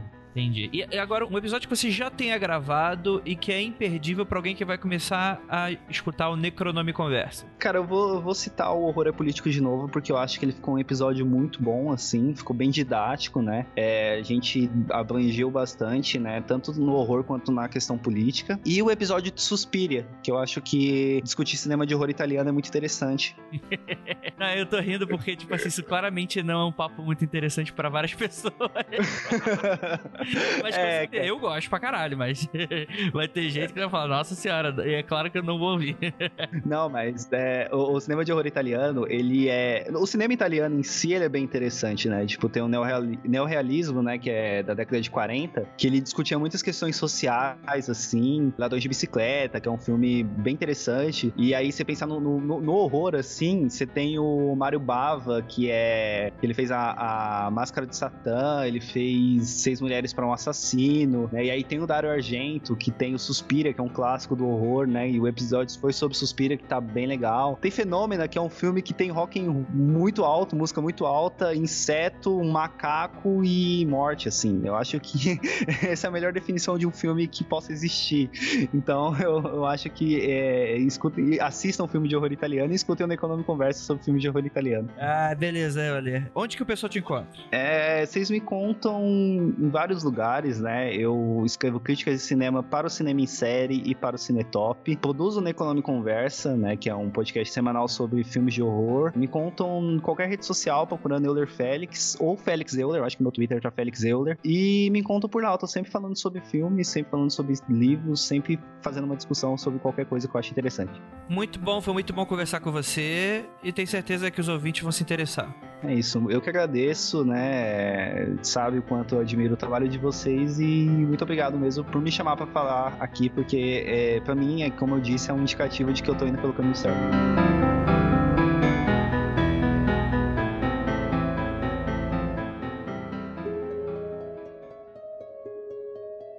Guilherme Silveira, estamos aqui com o criador do projeto mais conhecido como Obscuridão. Eu falei certo, Guilherme? Isso aí, é esse o nome mesmo. Cara, eu escutei o seu conteúdo por recomendação de vários ouvintes que eu acabei perguntando no Twitter e tal. Alguns deles citaram o uhum. seu trabalho e é muito interessante que, apesar de poucos episódios assim, você faz um trabalho muito bacana, cara. Pô, muito obrigado. Fico feliz também que os ouvintes tenham indicado para ti o meu trabalho. é, ainda mais assim que é um projeto que eu faço totalmente sozinho, né? Então, ah, a edição, a gravação, pauta, tudo é comigo, né? Então até já me arrisquei sim em fazer um, uns audiodramas. Vamos lá. Para quem não conhece Obscuridão, o que, que ele é pela voz do criador? Então, uh, a minha ideia de fazer Obscuridão uh, se deu quando eu tentei buscar bastante conteúdo na, no mundo do podcast sobre relatos pessoais, sabe? Porque eu não encontrei assim nenhum podcast que era só disso, né? Embora que nem o próprio Mundo Freak que tem esse quadro e tudo mais, não tinha um que era somente desse assunto. E, e é um assunto que eu amo muito. Não necessariamente a parte do terror, do entretenimento apenas, mas também a questão de a dúvida que fica se o sobrenatural tá no nosso dia a dia. Então é um assunto que eu sempre gostei, eu sempre adorei de ouvir aquelas histórias dos meus avós contando, dos meus tios, né? Aquelas histórias assim de campo e tudo mais, de fantasmas e monstros. E embora eu seja cético e não veja muita coisa, não sinta muita coisa, é... eu sempre tive essa dúvida, esse desejo de saber. E eu acho que o Obscuridão ele veio para isso, para tentar encontrar, quem sabe, um pouquinho mais de respostas aí do sobrenatural no cotidiano nosso e das pessoas em geral, né? Sim, muito bom, muito bom. Vamos falar um pouquinho de você. Onde você mora, com o que, você trabalha, se é o que você quiser responder, claro. uhum. Ah, então, eu moro em Sapucaia do Sul, no Rio Grande do Sul. Uh, atualmente eu trabalho com telefonia, né? Eu faço solicitações ali. É bem diferente, né, do que do que tem a ver ali com o podcast. Então, o meu podcast é mais o meu refúgio, né, para eu buscar essas coisas, viver pesquisando disso. É mais a minha parte do entretenimento mesmo, mas é isso. entendi, entendi. É, você começou quando esse projeto? Eu comecei ele no finalzinho de agosto. Hum. Né, eu até tinha postado um episódio anteriormente que eu acabei tirando, que não era bem a proposta que eu desejava. Então, no final de agosto, que eu comecei de verdade e fiz esse, né, esse propósito de publicar ali quinzenalmente. Então, você se concentra basicamente nos audiodramas, assim. Quem que produz esses roteiros e tal? Como é que é feito esse, esse a escolha das histórias e por aí vai? Essa questão do audiodrama eu acabei fazendo num, num único episódio. Então, assim, a, a estrutura dos episódios que eu faço em geral, na verdade, são mais no sentido de eu faço uma introdução sobre o assunto que eu tô, tô tratando. Então, por exemplo, os meus episódios eles têm um tema sempre, não é de um acontecimento específico, né? Então, eu digo o tema, dou uma introdução e aí começo a contar relatos. Uhum. Atualmente eu faço mais relatos famosos sobre aquele tema, né? Então, exorcismo, bruxaria, por exemplo, fantasmas. Eu acabo utilizando relatos famosos e eu conto ele em blocos, assim. A questão do, audio, do audiodrama eu acabei fazendo no episódio de Exorcismo, que aí eu fiz um audiodrama ali encenando como seria o exorcismo na Igreja Católica. Foi bem desafiador para mim, mas foi muito legal. Deixa eu só pedir um, grandes desculpas pra você, é que eu fiz uma pequena confusão de palavras. Eu tô querendo fazer falar storytelling quando eu tô falando audiodrama. É que Ah, eu, bom. eu, eu escutei o último episódio que eu escutei teu é de audiodrama. Então, eu, no máximo, assim, eu recebo sugestão dos ouvintes, mas é tudo eu, né? Eu faço a pesquisa, eu escrevo a pauta e tudo mais. Então, é mais essa, essa questão mesmo de fazer totalmente sozinho mesmo. Eu fui aprendendo a editar, a fazer as pesquisas nas fontes certas. Então, é tudo sozinho mesmo que eu faço. Entendi, entendi. Cara, isso dá muito trabalho. Você já pensou em procurar ajuda de algum pessoal que curte a parada? Co- Como é que, por que que você funciona, você funciona melhor trabalhando sozinho? Como é que funciona isso? Bom, então, eu diria que o podcast ainda tá numa fase inicial, né? Inclusive, eu sempre digo nos episódios que a minha intenção é tornar cada episódio sócio de, de relatos dos ouvintes. Então, nesse início, eu abo- acabo abordando temas famosos até eu alcançar esse nível de receber relatos e tudo mais, para que eu consiga fazer temático de relatos dos ouvintes. Então, como ele tá nesse início, eu ainda assim não, não consigo é, bancar né, uma ajuda para fazer a pauta, para editar e tudo mais. Então eu acabo preferindo ali fazendo eu mesmo por enquanto, né? Para quem sabe depois que, né? Caso cresça o podcast e tudo mais, eu consiga investir mais nesse sentido, né? Quem sabe fazer podcasts daí semanais. Mas assim, eu dou total razão pra ti que é bastante difícil. Acaba tomando bastante tempo, assim, pra mim, que né, o trabalho, estudo tudo mais. Mas eu faço com grande prazer, pensando que é um projeto meu, né? E, e coisas grandiosas exigem grandes esforços, né? Então eu fico focando nisso e enfim, vou tentar aí fazer crescer ainda mais o podcast, né? Pra, quem sabe, atingir níveis melhores. Entendi. Você falou sobre, sobre essa coisa do de você é, é, vendo que em algum outro momento você buscaria mais apoio, né? Você teria esse conteúdo dos ouvintes. Como é que você imagina o projeto daqui a cinco anos? Cinco anos. Ah, difícil de pensar até. Olha, ahn, o meu intuito, assim, é focar em muito mais coisas, né? Então, quando eu me refiro a crescimento do projeto ali, né? Quem sabe um retorno de lucro também para eu poder investir mais nos equipamentos, edição e tudo mais. Então, o que eu vejo é produzindo ainda mais conteúdo. Então, por exemplo, atualmente, uma das coisas, uma das, das ferramentas que eu acabo me apoiando é o Instagram e o Facebook, porque lá eu acabo colocando ainda mais conteúdo. Não só o que eu falo no podcast, mas eu coloco ali histórias a mais, com fonte e tudo mais. E é uma coisa que eu gosto, de escrever minhas palavras, de pesquisar. Então, assim, uma, uma das, das ideias que eu, que eu tenho, por exemplo, é quem sabe disponibilizar ali uma newsletter falando um pouquinho mais sobre meus estudos, né, que eu já faço do sobrenatural, contando mais histórias, minhas teorias que eu faço também. Então, o meu intuito assim é sempre evoluir e aplicar novas ideias. É mais isso, assim, daqui a cinco anos é difícil de te dizer, assim, um, ah, crescimento para atingir até lá e o que, que, que eu faria mais. Mas eu diria, assim, que os próximos passos eu já tenho em mente. Então, conforme for evoluindo, eu vou tendo mais criatividade ali para criar mais, mais coisas para os ouvintes, mais conteúdo. Entendi. Quais são as suas principais referências quando você começou a fazer? Primeiramente, né, o próprio Mundo Freak, como eu sempre amei o quadro ali do Aconteceu Comigo, né, eu sempre ficava arrepiado ouvindo as histórias, porque eram tão pessoais, e isso me fascinava muito, porque era uma coisa que eu sempre gostei de ouvir e tudo mais. E, claro, e também, né, os outros episódios ali com as histórias gerais que eu ouvia, eu posso te garantir, assim, que, bom, o Mundo Freak tá aí na, na podosfera faz tanto tempo, e é um dos primeiros, assim, nesse sentido de falar de coisas sobrenaturais e tudo mais. Então eu falo com segurança que é uma das minhas grandes inspirações, que me fez crescer ainda mais essa busca que eu sempre tive, né, de, do oculto, do, do que está além da realidade. Então eu posso assegurar isso. Ainda há outros podcasts também que atualmente me, me inspiram bastante. Então, por exemplo, um deles que é até recente, o Hangar 18, que fala bastante de, de ufologia, que é um tema que eu amo também.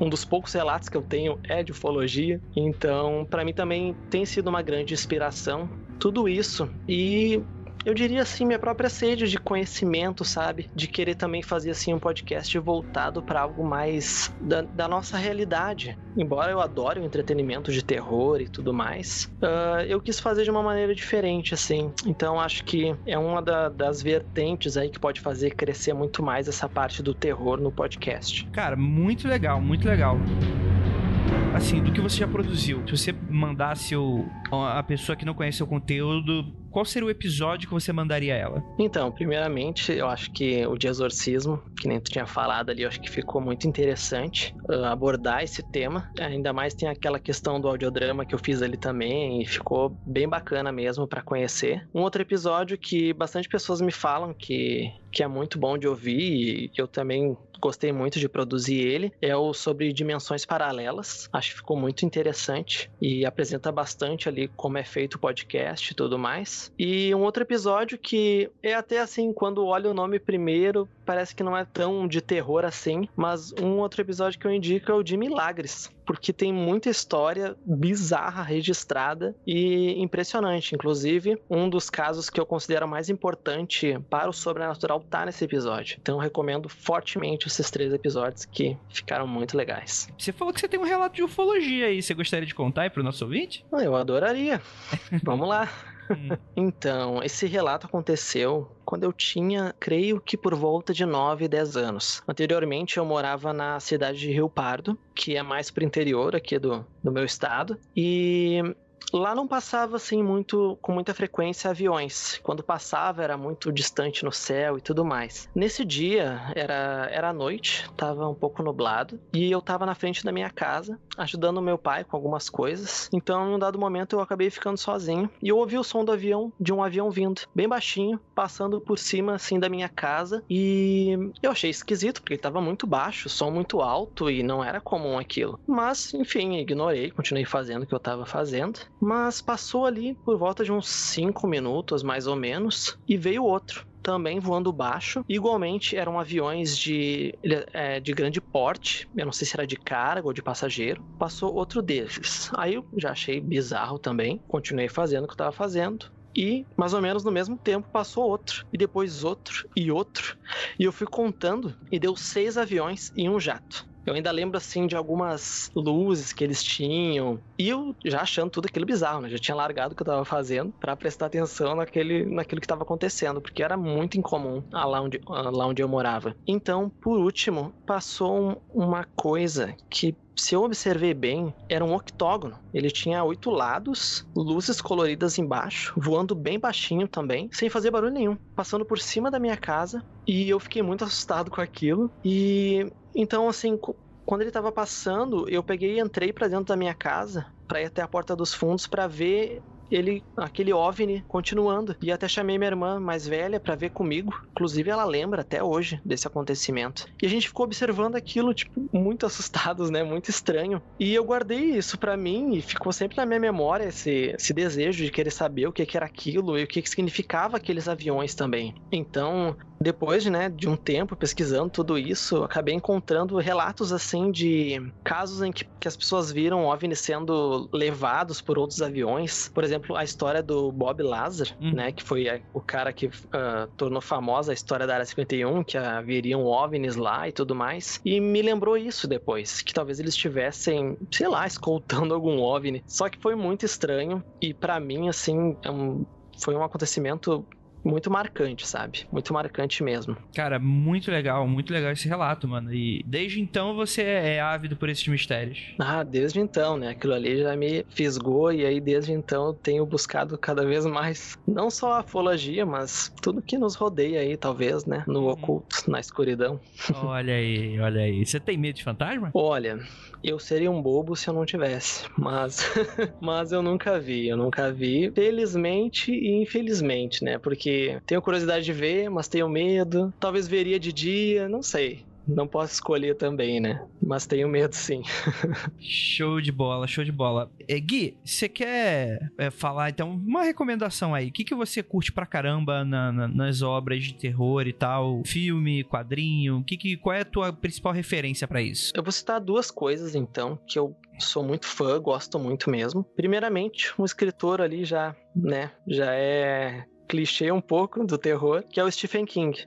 Para mim é uma grande referência porque as histórias dele são tão diferentes e tão envolventes, ele escreve de uma maneira muito gostosa de ler. Para mim é uma grande inspiração. Eu também tenho o desejo de me tornar escritor um dia, então eu me inspiro muito nele assim nas obras de terror. Acho que é muito próxima da realidade também, então eu acabo me identificando de certa maneira. Outra coisa que eu quero deixar de sugestão é um diretor, o John Carpenter, que os filmes dele são fantásticos. Eu adoro filme de terror antigo e ele também tem uma pegada assim de fazer aquele terror estranho e muito inovador nos filmes dele. Então, a minha sugestão, né? Então, até um, um dos filmes dele é Christine, que é baseado no livro do Stephen King, do, do Carro Assassino, que é fantástico, eu adoro esse filme, né? O Enigma de Outro Mundo é muito bom. Então essas são as minhas sugestões aí da, da cultura do entretenimento. Show de bola. Se você tivesse uma dica para quem quer começar a trabalhar com isso, o que, que você daria? Trabalhar com uh, produção de podcast, um projeto? Então, a dica que eu tenho é sempre buscar se manter informado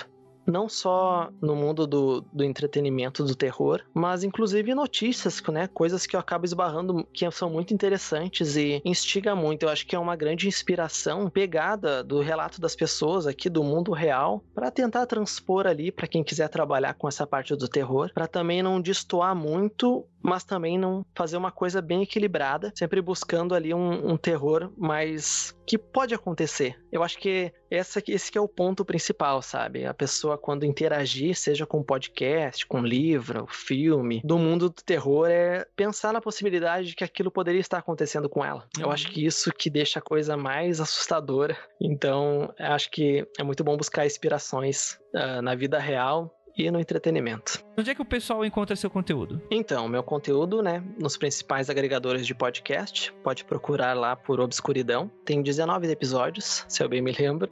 Então tem bastante conteúdo legal para ouvir. Um outro lugar, claro, nas redes sociais, né, como eu já falei, tem bastante conteúdo extra lá, bem interessante, uns cestinhos bem legais com fontes. Então, só procurar lá no Instagram ou no Facebook por Obscuridão Podcast, que certamente vai encontrar lá. Pode me chamar também lá para conversar, eu, eu adoro quando os ouvintes chamam pra gente interagir, acho muito legal. E se quiser também me mandar um e-mail falando alguma coisa, contando um relato, seria muito interessante também receber um relato, pode me mandar para relatоsobscuridão@gmail.com. E se quiser seguir também meu Instagram pessoal, é guilherme.com T. Silveira. Show de bola, Guilherme. Ficamos por aqui então e boa sorte aí com o projeto e que tenha uma longa e próspera vida aí, porque a gente, mais do que qualquer um, eu sei o que, que é nesse Brasil a gente produzir uma mídia que é tão pequenininha e tá começando, né?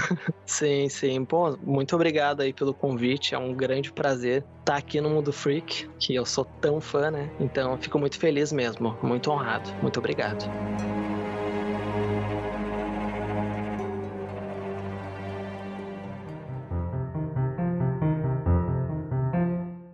E chegamos aqui com um podcast que é muito complicado de escrever no Google. e é o osciloscópio. Provavelmente você, ouvinte, não sabe escrever também, mas você descobre. E aí, pessoal, tudo bem? tudo, tudo bem. ótimo. Olá. Às vezes eu me questiono sobre esse nome, mas até agora deu tudo certo, assim. Eu já aprendi a soletrar de memória, então se você tá ouvindo e tá em dúvida, é O-S-C-I-L-O-S-C-P-I-O, osciloscópio. Ok. Certeza aí a pessoa vai se confundir ainda mais. É, gente, quem são vocês? Eu sou a Ana Terra. E eu sou o João Diniz.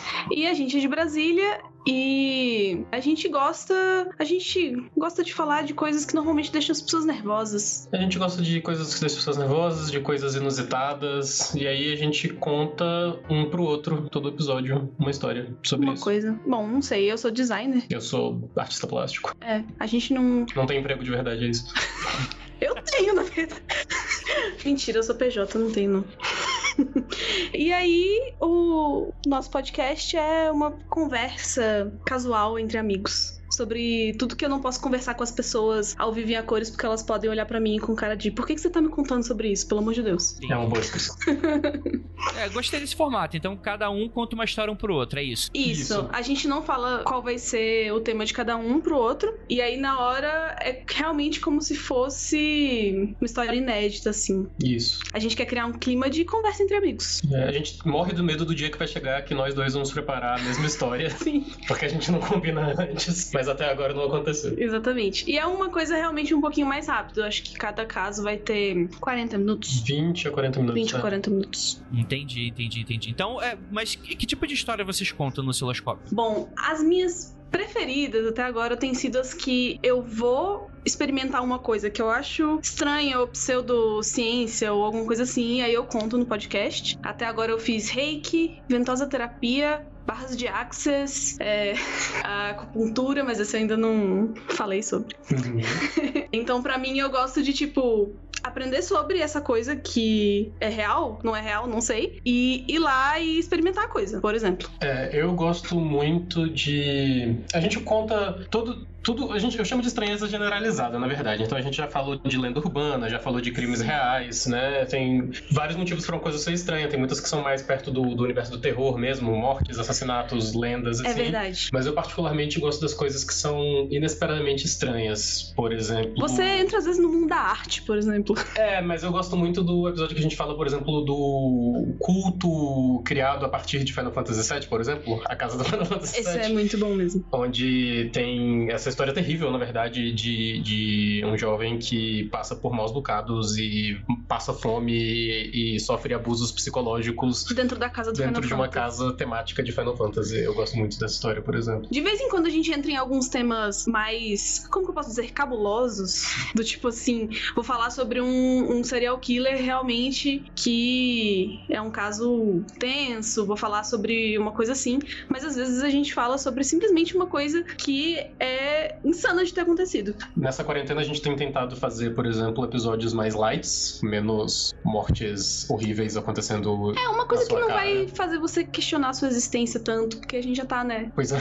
E Então a gente fez, por exemplo, o último episódio tem uma história sobre é, arte marcial dos cavaleiros inventada na Inglaterra para você se defender usando um guarda-chuva ou uma bengala. Tudo pode ser um. Tudo pode ser assunto, desde que seja esquisito. Exatamente. Cara, que, mas que coisa interessante, porque é muito diferente, né? Porque, geralmente, beleza, mistérios. Aí o teu clichê genérico que é a gente, né? A gente vai falar sobre, né, esses mistérios cabulosos que você encontra na internet, histórias reais, não histórias reais, mas vocês têm umas curiosidades também misturadas que também são esquisitas e que é muito interessante de abordar. E que, assim, muitas vezes, o que, que vai acrescentar na vida das pessoas? Nada, né? Assim como o mundo nada. Mas é muito divertido. Eu tava escutando um episódio, outro episódio do dia que acho que é você que fala do, do vírus do World of Warcraft. Sim. Ou esse é. é muito louco, sim. Mas eu acho que tem uma coisa que é tipo assim, o nosso formato nunca foi sobre tentar ir extremamente a fundo. Porque, por exemplo, se eu quiser informação, eu vou no mundo freak. Eu sei que vocês vão pesquisar, vocês vão me dizer o que é a coisa mesmo, vocês vão lá a fundo. Vai ter pessoas de todos os tipos é, que acreditam, que não acreditam, que vão me dizer. Se você quiser apenas. Passar um tempo ouvindo besteira sendo dita, aí é com a gente. Parece que o nosso podcast é aqueles livros que tinha pra você cagar. Fica... Eu posso falar isso, não sei. Enfim. É, Você é, você tá puxando saco. Exatamente. Não, mas isso é, é justamente, né? Geralmente a gente encontra essas informações na época que revistas existiam e que as pessoas gastavam dinheiro com a revista em banca de jornal. Sim. É, era geralmente as áreas que eu gostava de ir direto, assim, que tipo assim, tinha aquelas longas Uhum. matérias que eu nunca tinha paciência pra ler e tinha sempre aquelas notinhas de rodapé falando de uma curiosidade ou bizarrice que aconteceu, né? E que geralmente É isso. tu nem sabe se aconteceu mesmo, mas tá lá. Tá lá representado. É isso. Hoje em dia a gente tem que ficar andando pelo fundo esquecido de fóruns do Reddit e coisas assim pra encontrar uma história dessas. tipo, E antes você tinha nos jornaizinhos vagabundos a história do bebê diabo ou é. outras coisas malucas assim inventadas que eu acho que a gente talvez beba um pouco dessa tradição, é. Sim, é verdade. Vocês teriam um, um outro programa que seria uma influência de vocês? O que, que inspiraram vocês a criar esse formato? Olha, eu acho que a gente ouve vários podcasts que são no formato mais de conversa, talvez. Uhum. Ah, pro- Podcast de comédia mesmo, tipo o americano My Brother, My Brother and Me, que eles, Uhum. tipo, batem um papo e muitas vezes, acho que uma coisa que, que eu queria trazer era muitas vezes falar de um tema que é um tema de terror ou que é um tema pesado e tal, e a gente não vai rir da desgraça, mas a gente também vai falar de uma forma leve. É, nesse sentido, eu acho que também tem muito influência de outro podcast americano famosíssimo, que é o, My Favorite Mu- Murder, onde uma conta a história pra outra, só que é sempre de assassinato, então a gente pega esse formato como uma base para não ser uma conversa muito solta também. E elas também têm essa, essa, essa coisa de que elas. é, como eu posso dizer? é, se divertem falando de coisas terríveis, não porque elas não têm respeito pelo que tá acontecendo, mas porque são amigas próximas que têm esse interesse, então acaba sendo uma coisa divertida pra elas. Sim, acho que a, a questão muitas vezes é tipo assim: eu procuro essas histórias assustadoras e terríveis porque eu tenho uma curiosidade também, porque eu tenho medo que aconteça comigo também, porque eu quero saber como, sei lá, me prevenir, porque eu também. Enfim, são várias coisas e acho que existe um humor também para ser tirado Acho que isso Então, talvez seja uma coisa que, que todo mundo dessa, dessa, vamos dizer assim, comunidade de, de terror divide, né? Todo mundo se sente atraído por essas coisas, mas nem todo mundo. Aliás, eu diria que a minoria das pessoas tem interesse em ver as pessoas sofrerem porque elas estão sofrendo. Tem, tem essa Não, coisa é. do, do terror que é um pouco de identificar, né? Não sei. E aí a ideia de manter a coisa hum, bem cotidiana e bem leve e tentar trazer um pouco de, de diversão, mesmo que a gente esteja falando de um tema esquisito. Sobre esses temas menos, talvez, na cara, mas um esquisito, uma esquisitez mais esquisita, tipo arte marcial dos cavaleiros, Aham. eu vou ser sincero, eu acho que, na verdade, a seu podcast é só um lugar pra eu finalmente justificar todas as horas que eu passo na Wikipédia lendo coisas inúteis e que não tem nada a ver com nada, e aí eu finalmente posso saber, tirar proveito disso. É, a gente é um podcast razoavelmente novo ainda. Acho que a gente tem um ano e pouco. Um ano e pouco. Então o nosso formato tá crescendo ainda se desenvolvendo, eu acho. É, eu cometo vários erros na edição ainda. Então a, a gente tá meio que se permitindo é, errar e mudar e aprender e etc. Porque a gente tá se divertindo também. Qual é o episódio favorito de vocês? Vocês já arranharam aí, mas não sei se é- são oficialmente os mais favoritos. O João falou um que eu gosto muito, que é o 21 da, da Casa do Final Fantasy. Mas acho que, acho que talvez a coisa que eu mais me divirto de ter falado é sobre a cientologia. Uhum. São dois episódios em que eu falo sobre cientologia, que realmente vale a pena porque não tem pé nem cabeça, assim. Eu gosto muito, particularmente, de um que fala sobre o caso do Césio 137 em Goiânia e também sobre a história que eu conto é de um incidente numa luta de wrestling japonês, onde a luta para de ser combinada e uma lutadora espanca a outra e é terrível. E eu gosto muito dessa história também. Ficou mórbido agora que você falou assim.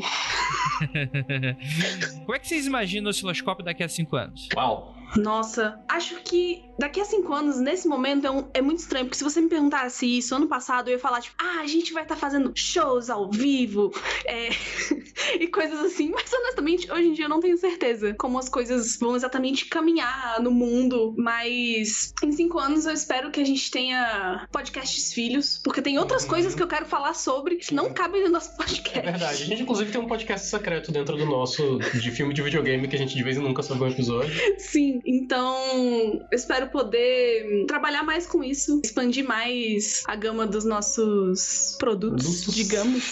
Posso chamar de Se eu produtos? posso ser sei. bem sincero, o meu sonho, se é daqui a 5, 10 ou um ano, é ter um editor dedicado. eu, Você quer. eu adoro fazer o podcast, é a parte que eu menos gosto, tenho certeza que você também se identifica, Andrei, é editar. não, eu gosto de editar, eu gosto de editar, assim. Eu só não gosto de ter trabalho.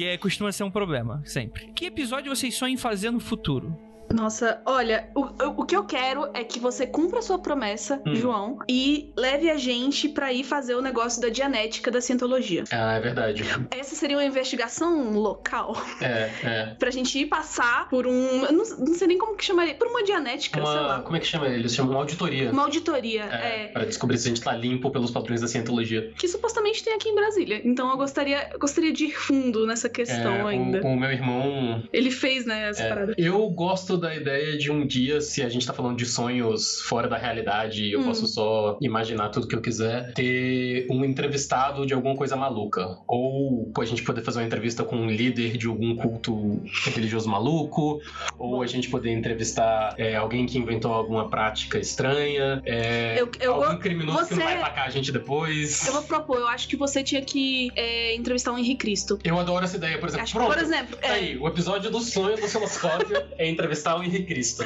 Ia ser incrível. Ia ser incrível. Cara, muito bom. Onde é que o pessoal encontra vocês? A gente tá no Spotify, é, osciloscópio. Onde, na verdade, você quiser ouvir nosso podcast, você vai encontrar ele, eu acho. Eu acho que sim, a gente foi jogado pro Spotify, pro Deezer também, no iTunes, Apple Podcasts. Instagram. Instagram, a gente tem um Instagram onde a gente posta imagens dos casos. Então, cada caso que a gente postar, você pode encontrar as imagens que a gente cita lá. É Osciloscópio Podcast. Só tem a gente com esse nome, então. Osciloscópio.podcast, né? Isso. E no Twitter, Osciloscópio P. Exatamente. Show de bola, meus queridos. É isso. Doeu? Não, foi perfeito. Maravilhoso. A gente está adorando conversar muito com você. feliz. E que venham mais 300 episódios. Sim. Show de bola. Isso aí, o pessoal fala sempre isso aí, vem mais 300 episódios. Eu acho que vocês estão me amaldiçoando, isso aí. Mais 300 episódios pra você editar. é, beijo pro Murilo, que é o nosso editor que atura eu. Beijo, Beijo, Murilo. Boa sorte.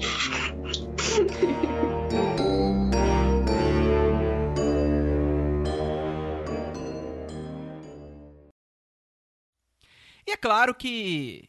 Ei, o que, que você tá fazendo aqui? Acabou, acabou o podcast. O que, que é isso? Você acha que a gente vai ficar aqui por mais três horas falando sobre essas coisas aí, que não acrescenta nada pra ninguém? O que você tá fazendo aí? É, tô falando com você, você mesmo. Por que, que você tá com isso no ouvido? Acabou já, ó, o podcast, ó. Acabou, acabou, acabou, acabou, acabou, encerrou.